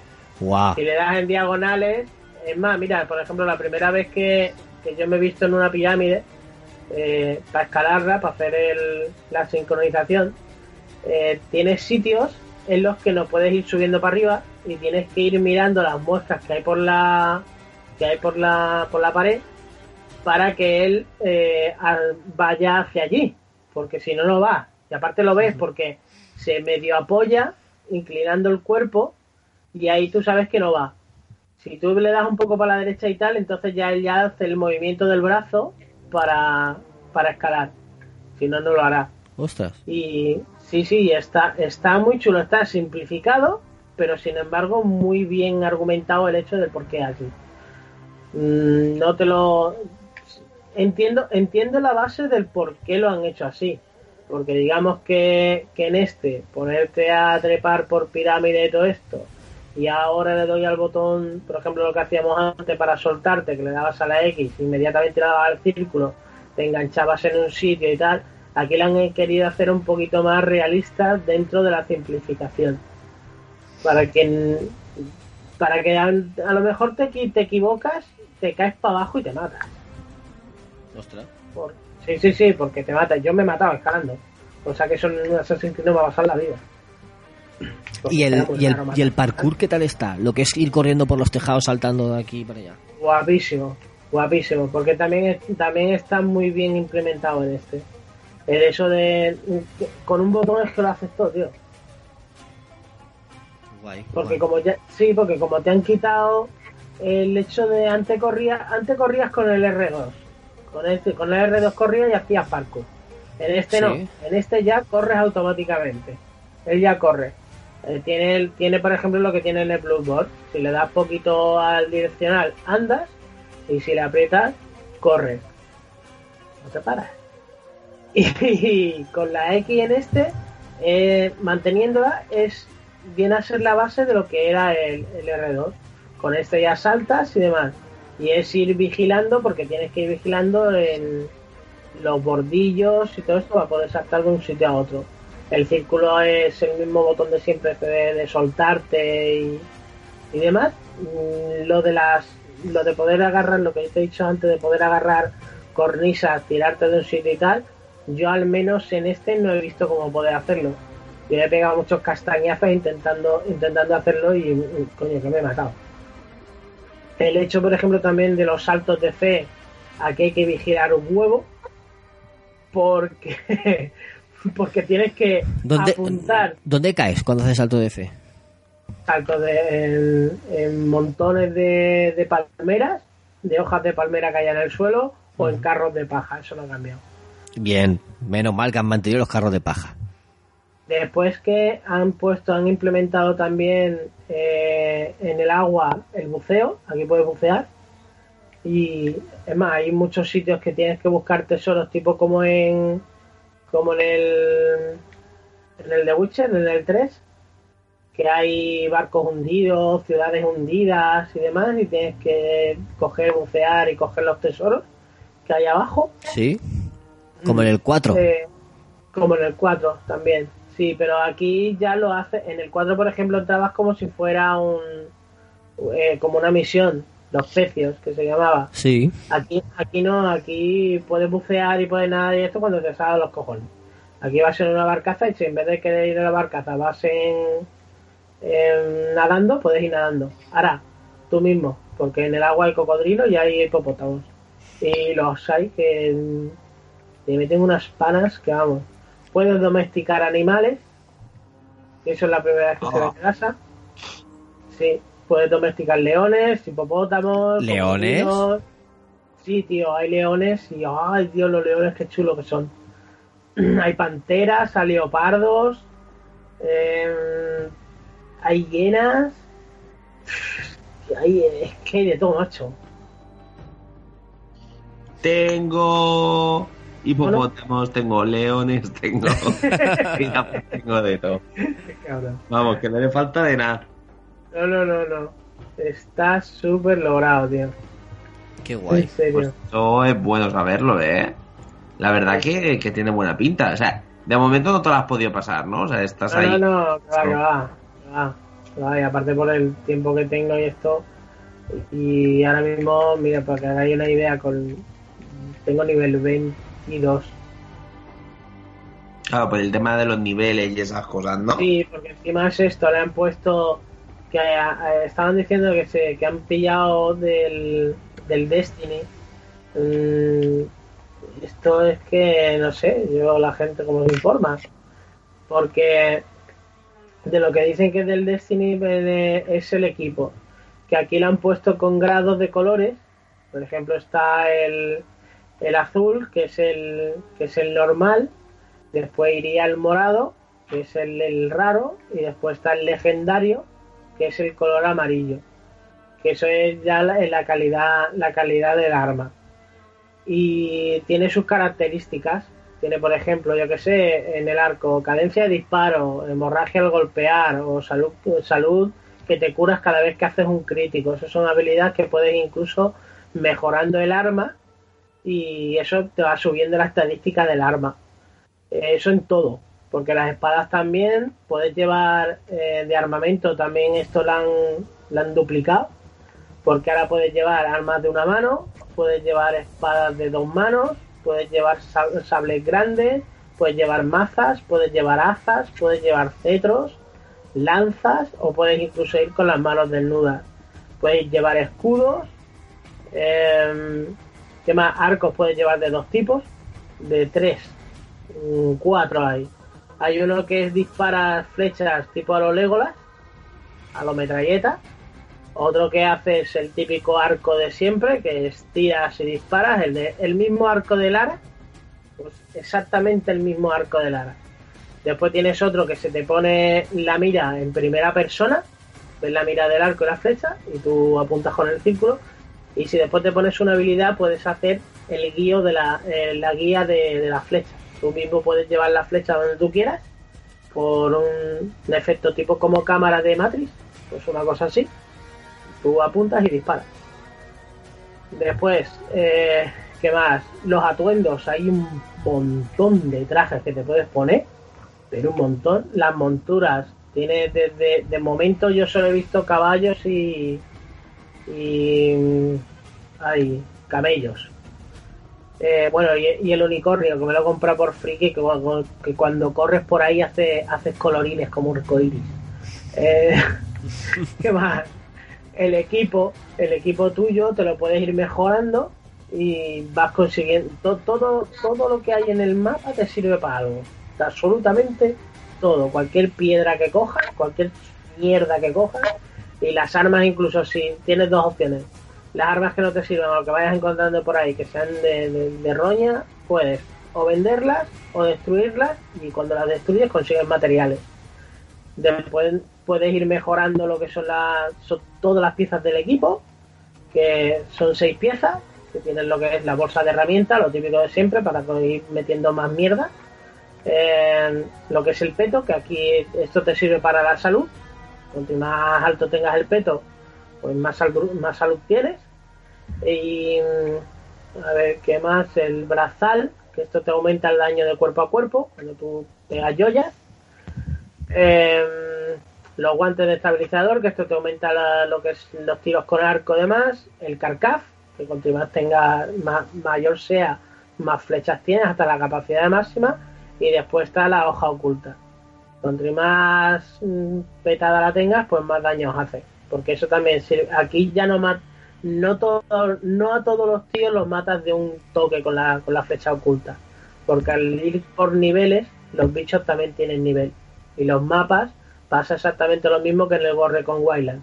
Si tú te metes en un mapa que a lo mejor es del 5 al 10, otro a lo mejor puede ser del 10 al 20, otro del 30 al 40 y así. Y si te metes en un sitio donde no tienes que meterte, verás encima del tío, en vez de un numerito, una calavera. Y no lo matas, ¿eh? Te matan de una hostia. ¿Una hostia solo? Sí, sí, sí, duras una hostia. A mí me han llegado a matar incluso antes de haberme tocado, o sea que de venir el tío para mí, yo creo que el Valle, el Valle se, ha, se ha muerto de un susto. Eh, coño, ya me muero yo. Después el, libro de habilidades que te han puesto, que es, que es enorme, porque es enorme.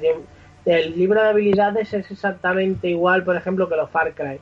Tiene exactamente lo mismo. Tiene lo de cazador, guerrero y vidente. Que cada uno es de una rama. Por ejemplo, la parte evidente tiene lo de domar los animales, mm, las bombas, el veneno, lo de vender y comprar cosas en, lo, en los mercaderes, el, poder tener un carro, carro tipo como lo de que eso también puedes, puedes hacerlo, tienes, tienes los minijuegos de las la carreras de cuadrigas de Benur. Pues tienes un coliseo donde puedes correr con el carro y hacer carreras ahí a lo loco, a los Benur. ¿De cuadrigas, tío? Sí, tío. Uh, Sí, tal, y, tal y como está, además, colgué, colgué no sé si fue ayer o antes de ayer, colgué un vídeo en, en, en mi canal que, lo, que, que si quieres echarle un vistazo, verás que te vas a reír. Pues y se, ve, se ven exactamente igual que en la peli de Ben Hur, tío. Exactamente igual. se es lo, se lo voy a poner a mi padre porque es eh, mega fan de Benur. La ha visto la peli así como 40 veces. Y se, Lo vas a flipar. se lo voy a Lo vas a poner. flipar porque se, se ven tal cual en la peli. Después hay A otra ver, a ver si con la va- excusa me lo regala estas navidades el juego. Pues mira, mira, papi, qué cosa más chula para poder jugar los dos.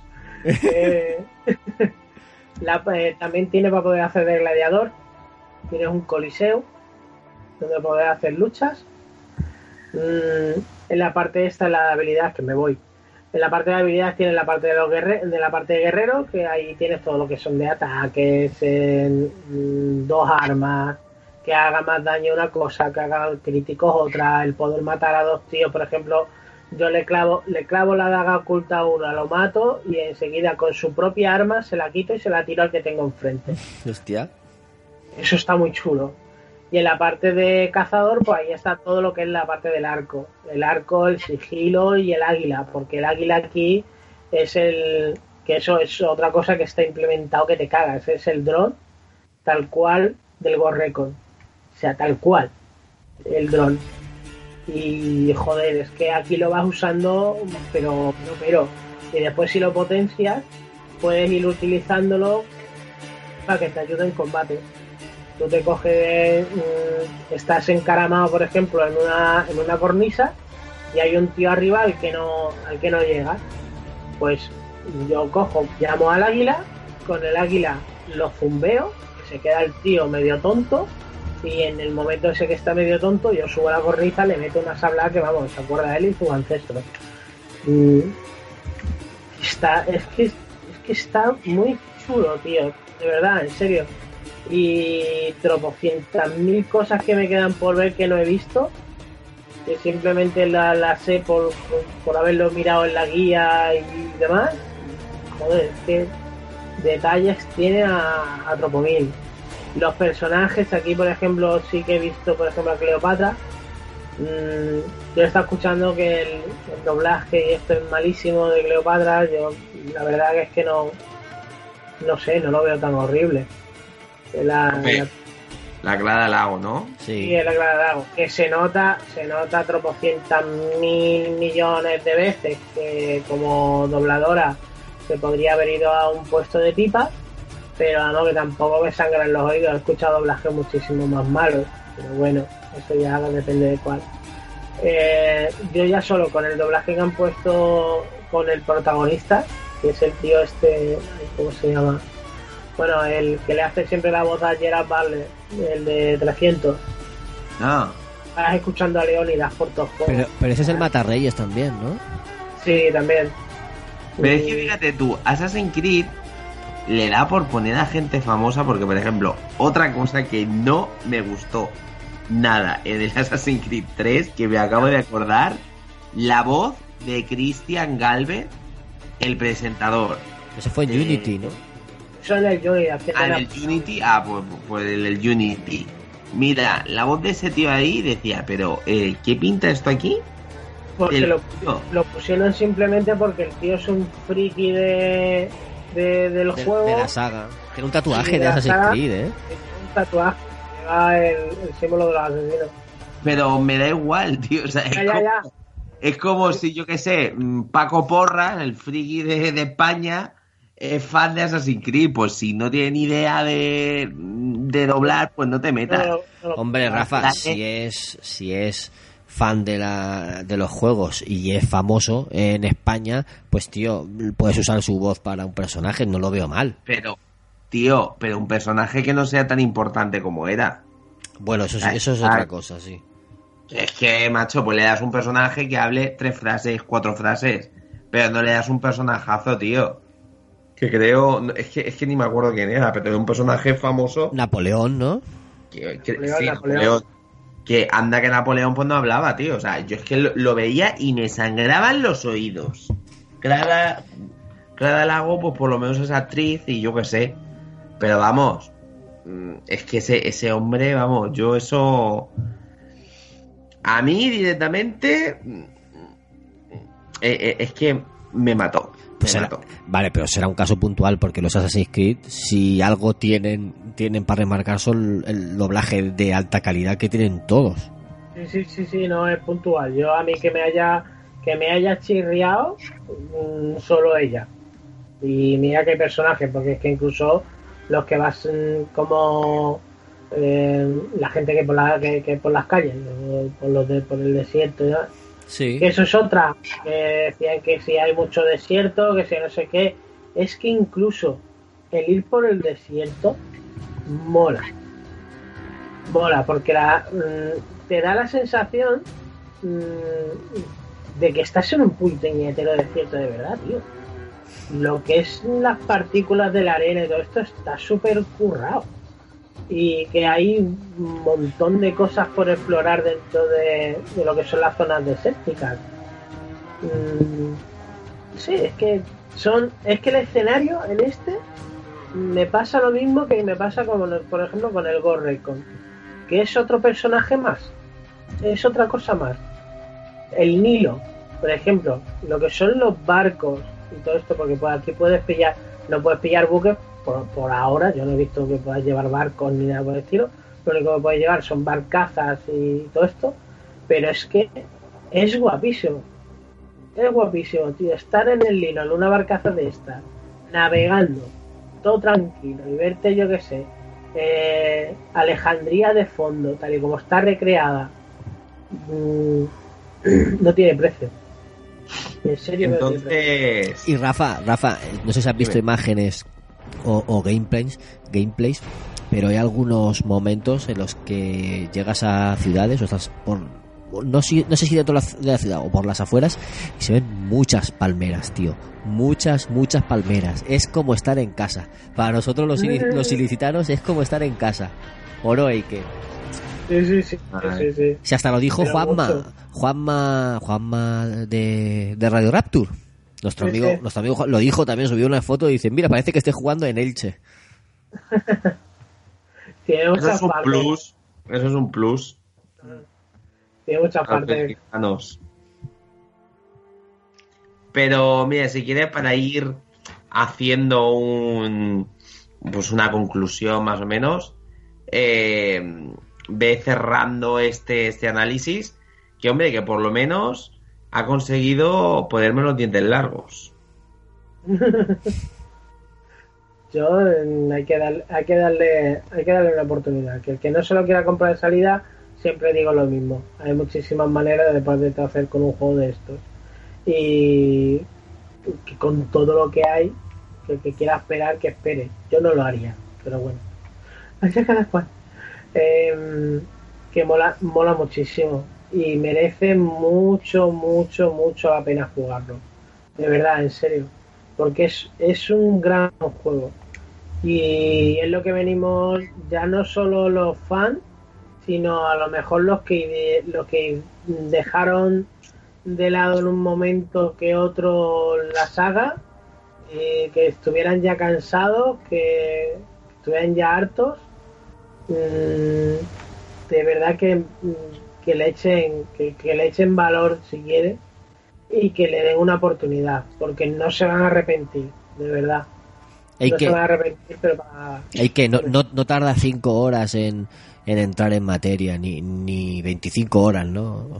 no Tarda, me ref- tarda cinco minutos. Vale, ok.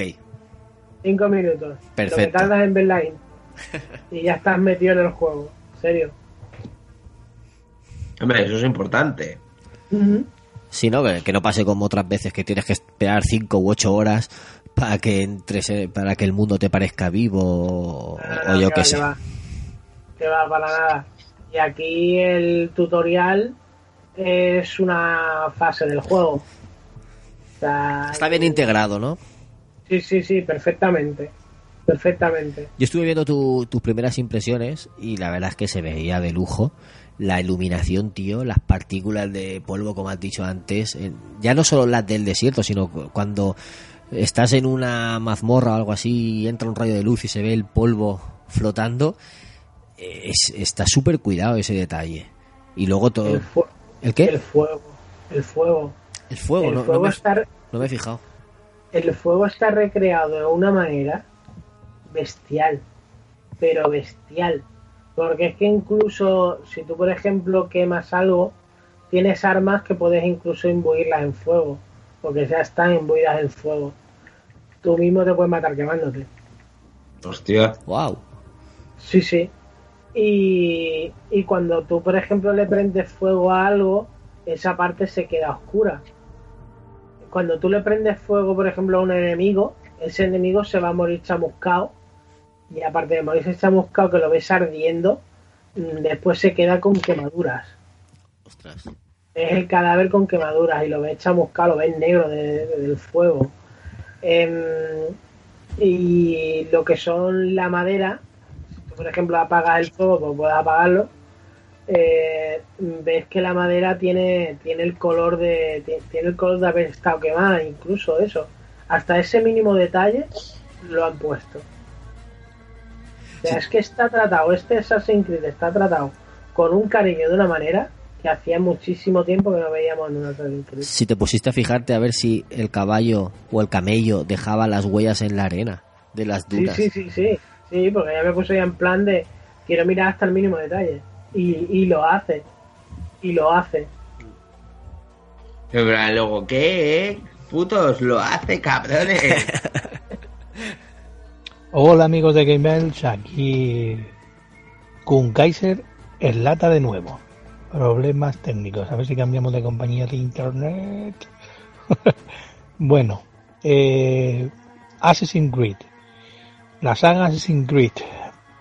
Creo que ya hemos hablado de algunos, así que me voy a centrar en, en unos cuantos. Voy a empezar desde el tercero para desde Assassin's Creed 3 para adelante. Siempre lo he dicho, creo que Assassin's Creed 3 para mí fue de los mejores.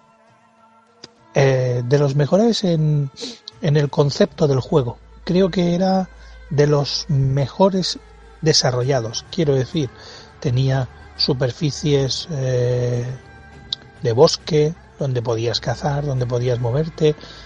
Luego implantaron por primera vez lo de los barcos. Y al mismo tiempo tenía eh, ciudades y la historia aunque no soy de los que más le gusta esa época de la historia, por lo menos me parecía interesante. Pero quizás el peso de, de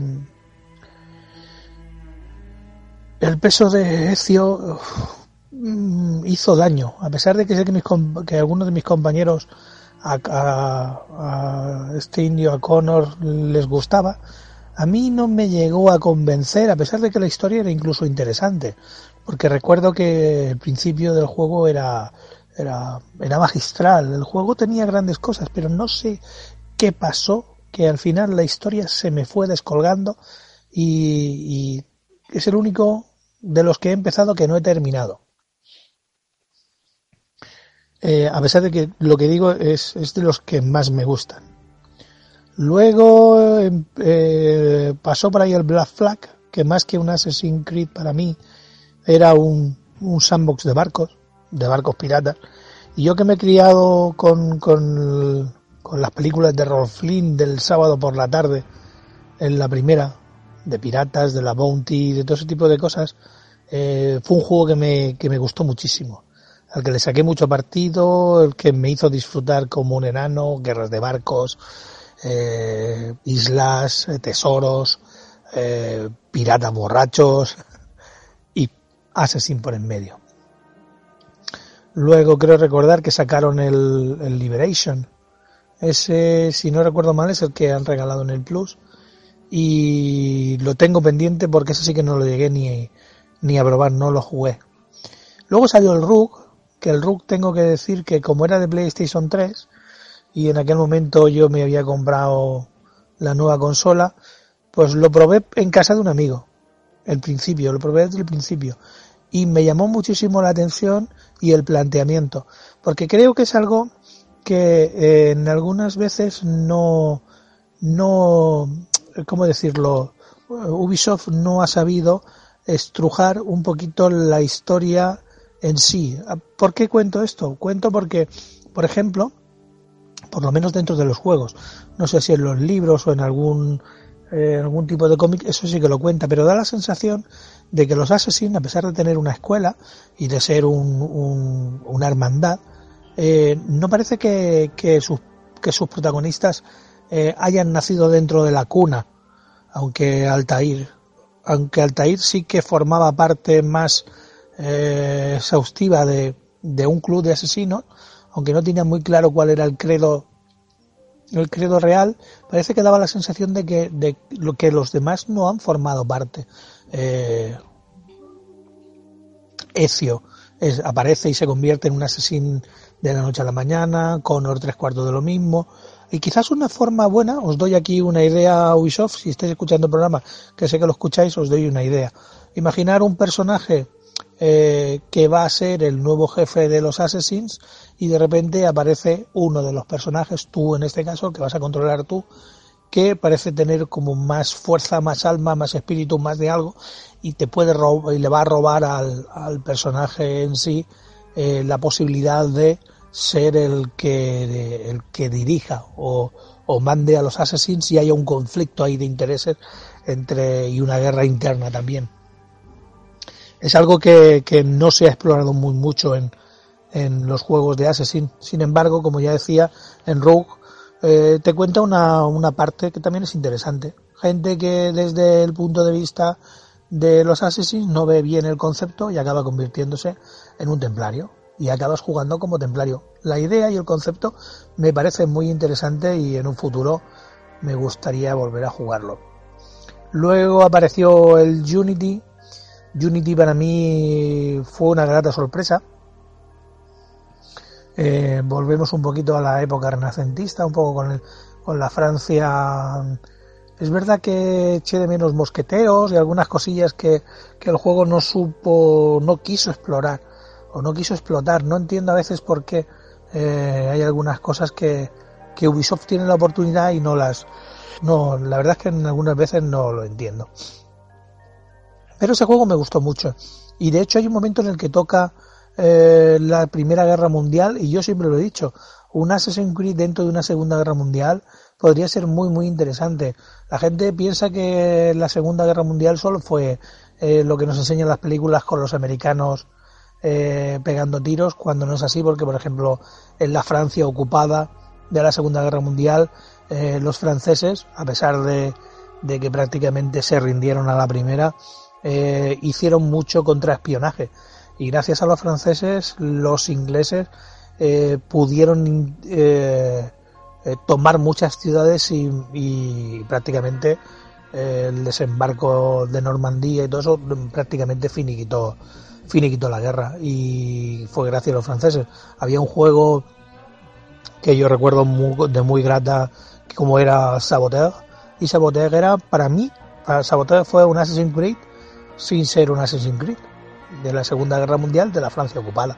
Pues se puede hacer también en, países más centrados de Europa. Eh, y eso Unity lo hace y lo hace muy bien cuando en la Primera Guerra Mundial hay como ecos y nuestro personaje, aunque son ecos, eh, también tiene ecos en la Segunda Guerra Mundial, cuando va a subir a parte de la Torre Eiffel y aparecen por ahí nazis y tal. Eh, hace cosas que están muy bien hechas y que a mí me sorprendió mucho. Eh, la historia de Unity me pareció un poquito flojilla. Pero bueno, el motor nuevo, el motor Unity, empezó a demostrarnos que el juego podía ser, que, o sea, que gráficamente podíamos tener muy, muy buenos juegos. Y por último, que yo haya probado, está el Syndicate, juego que me sorprendió, me gustó muchísimo y me divertí muchísimo a pesar de que me hubiese gustado que hubieran implantado algunas cosillas más eh, que, con, que por el camino se han ido perdiendo, porque la hermandad tenía ataques y contraataques o aquellas guerras de barcos que tenía el, donde podían mandar barcos para que lucharan contra otros que o asesinos que se iban a otras zonas y te, traían suministros y esas cosas. Ese tipo de cosas eh, tanto Unity como Syndicate la pierden, eh, aunque tengo que reconocer que la historia de Syndicate me gusta más que la de Unity. Y este último, el Origins, eh, por lo que he visto por parte de los vídeos de nuestro compañero Eike Saeva, es brutalísimo. Con eh, veo que la época también está muy bien cogida, porque a pesar de que me preocupaba un poquito el tema de, de Egipto eh, y las pirámides, que toque en el momento de la época donde los romanos ya aparecían por ahí, tiene muy buena pinta. Y con ese circo romano, ese coliseo, esas carreras de cuadrigas y tal, es, es eso, que de vez en cuando te implementen algo que lo puedas usar o que no lo puedas usar, está muy bien.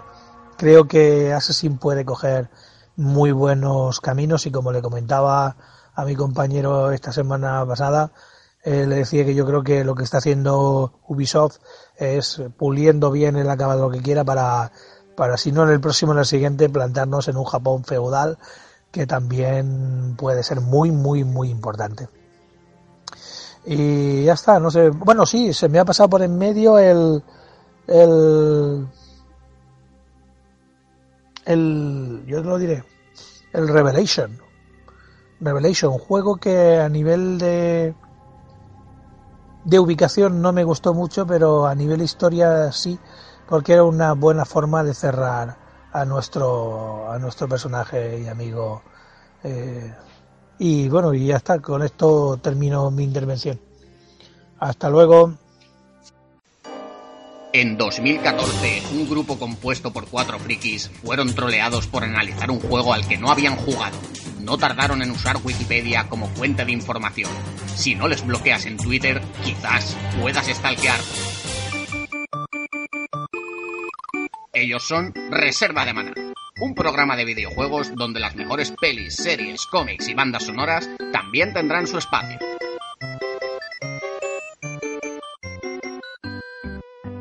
Friki, cuando eras pequeño había tele. claro que sí, pero tenían más culo que las Kardashian. ¿Y tenías Netflix?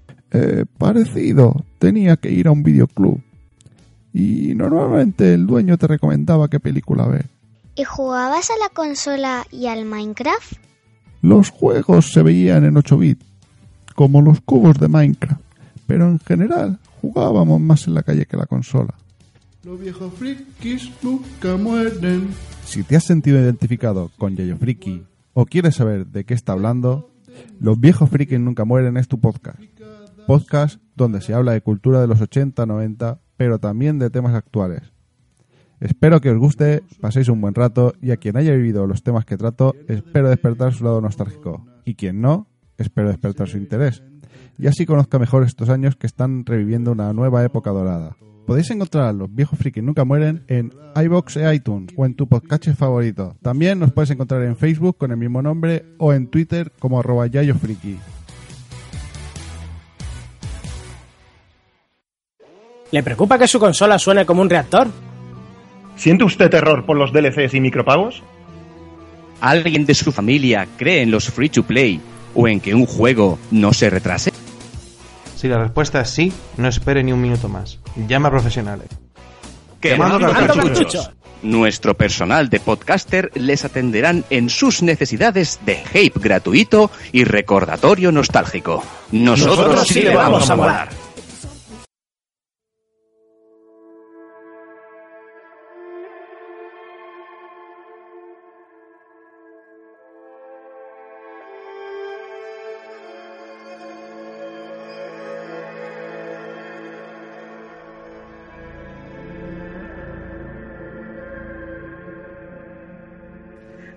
Si queréis, chicos, vamos a ir leyendo mensajes que nos han dejado. Ya sabéis que todas las semanas pues ponemos en nuestro Facebook, en nuestro grupo de Facebook que se llama Gamels, pues ponemos em, el tema de lo que se va a hablar en esa semana y os preguntamos, pues eso, eso o sea, os decimos el tema para que vosotros podáis decir lo que vosotros queráis, ¿vale? Entonces la cuestión, hemos estado preguntando a la gente sobre Assassin's Creed y esto es lo que nos ha dicho la gente.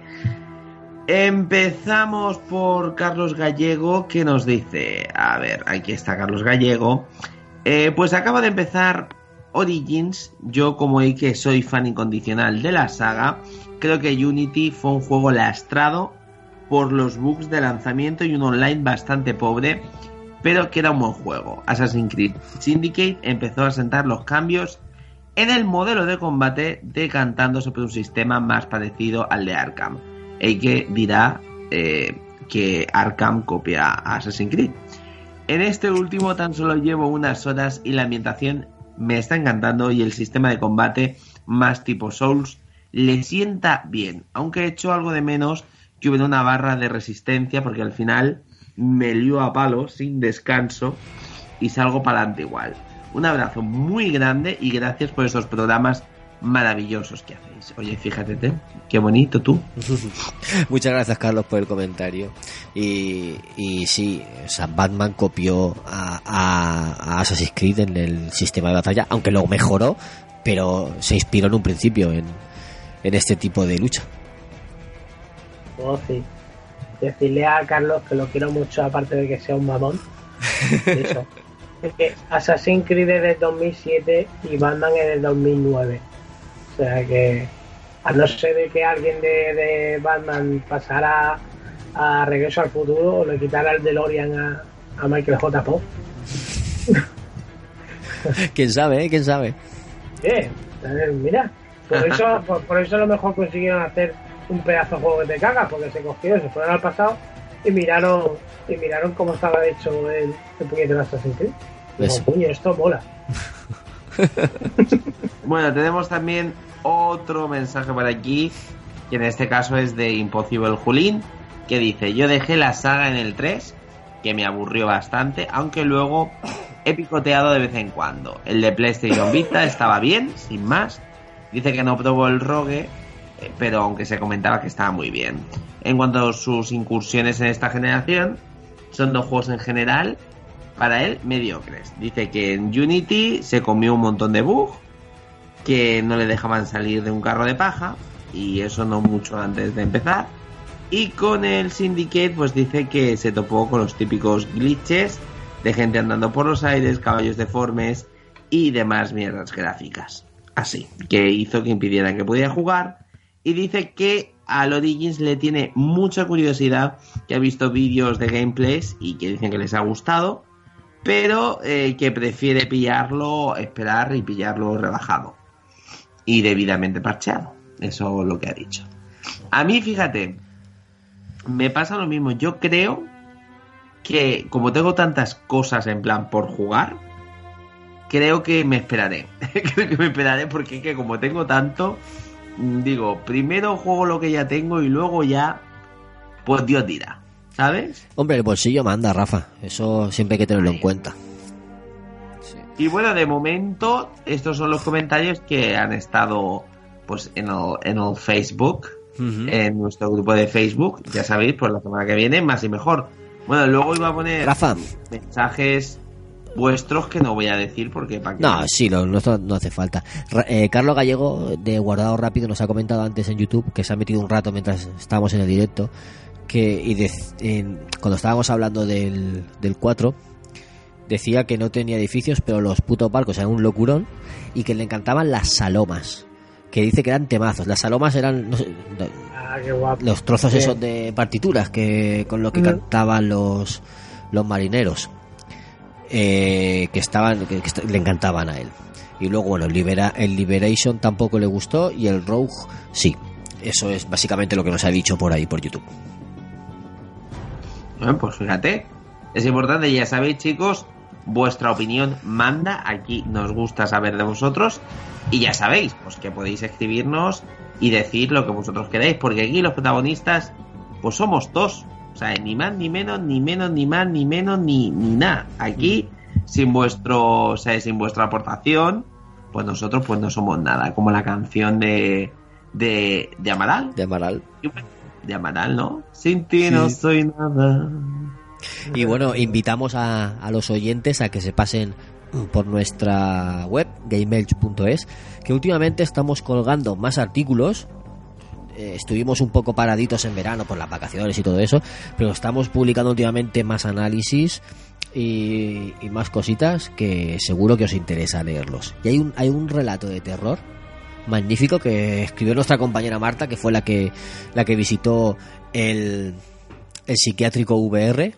Si no bueno, que de hecho, si ponéis VR Impatien, Impatien Sí. se- sale su foto, o sea, es, fíjate tú. donde en, en Google Sí, y salió de hecho también en Antena 3. La grabaron y salió en Antena 3. Ah, ¿la- ¿la grabaron a ella? Sí. Si pones en Google VR im- Impatient, Impatient, después de, los de los dos vídeos nosotros salimos los primeros. Salimos por delante de, de la web oficial de PlayStation. en Google. O sea que... Para que veáis que hay nivel, que hay nivel. Sí, para que, no, para que, lo, para que lo sepáis. Y sí, pues se lo pasó muy bien, estuvo allí visitándolo, tenían varias varias demos, una era la experiencia de Stranger Things en VR y luego el juego este de Impatient que dice que es terrorífico y con actores por ahí que daban una ambientación terrorífica. Os recomendamos que leáis, son dos un artículo contando la experiencia y un relato de terror escrito basado en, en lo que vio Marta por allí, que os recomendamos que lo, leáis, que lo leáis porque está muy bien, muy chulo. Sí, es verdad, y además que, que escribe como los ángeles. sí, sí, sí. Bueno, chicos, y ya con esto, pues creo que no hay ningún comentario más que, que, de, de- que decir. De Evox, ¿no? sí.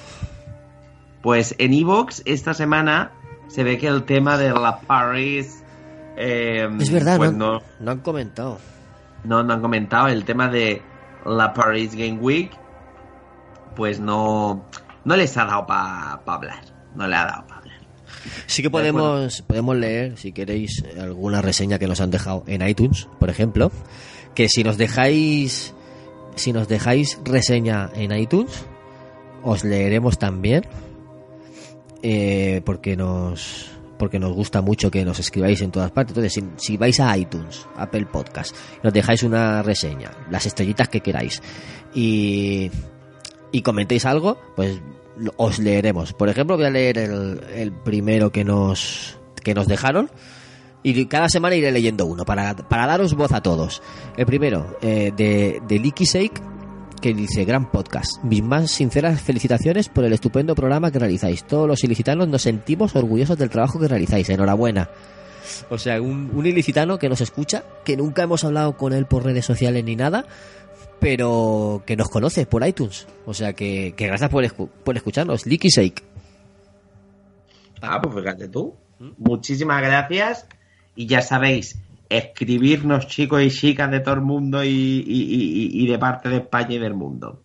Y ahora sí que sí, chicos, pues después de leer esos comentarios, toca la despedida.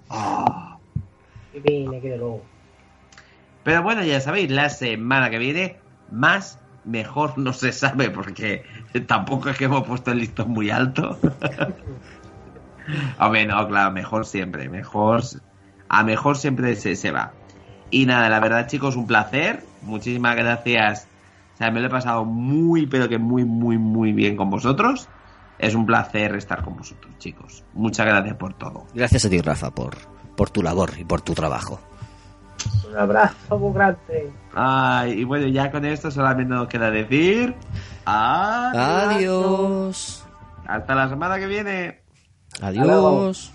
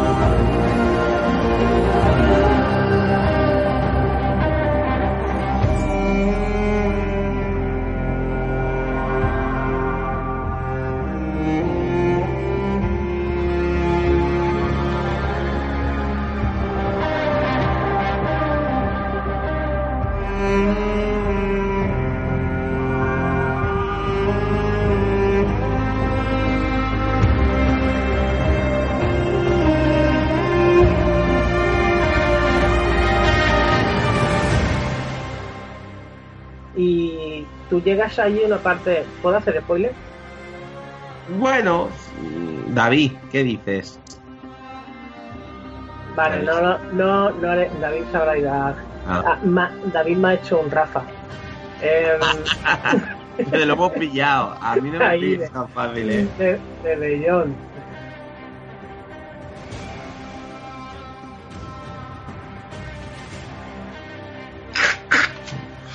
Y bueno, David está apagado fuera de cobertura. David. David. David no está. David David no está- Bueno, luego, eh, esto que quede entre nosotros, entre el, entre los espectadores, entre que lo estén escuchando, o sea, le vamos a preguntar de qué hemos dicho. O sea, es. en algún momento, oye, David, tal, ¿tú qué piensas de, de lo que ha dicho en plan Eike?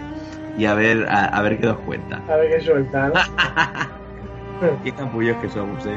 Es que Eh. es lo que toca, es lo que toca.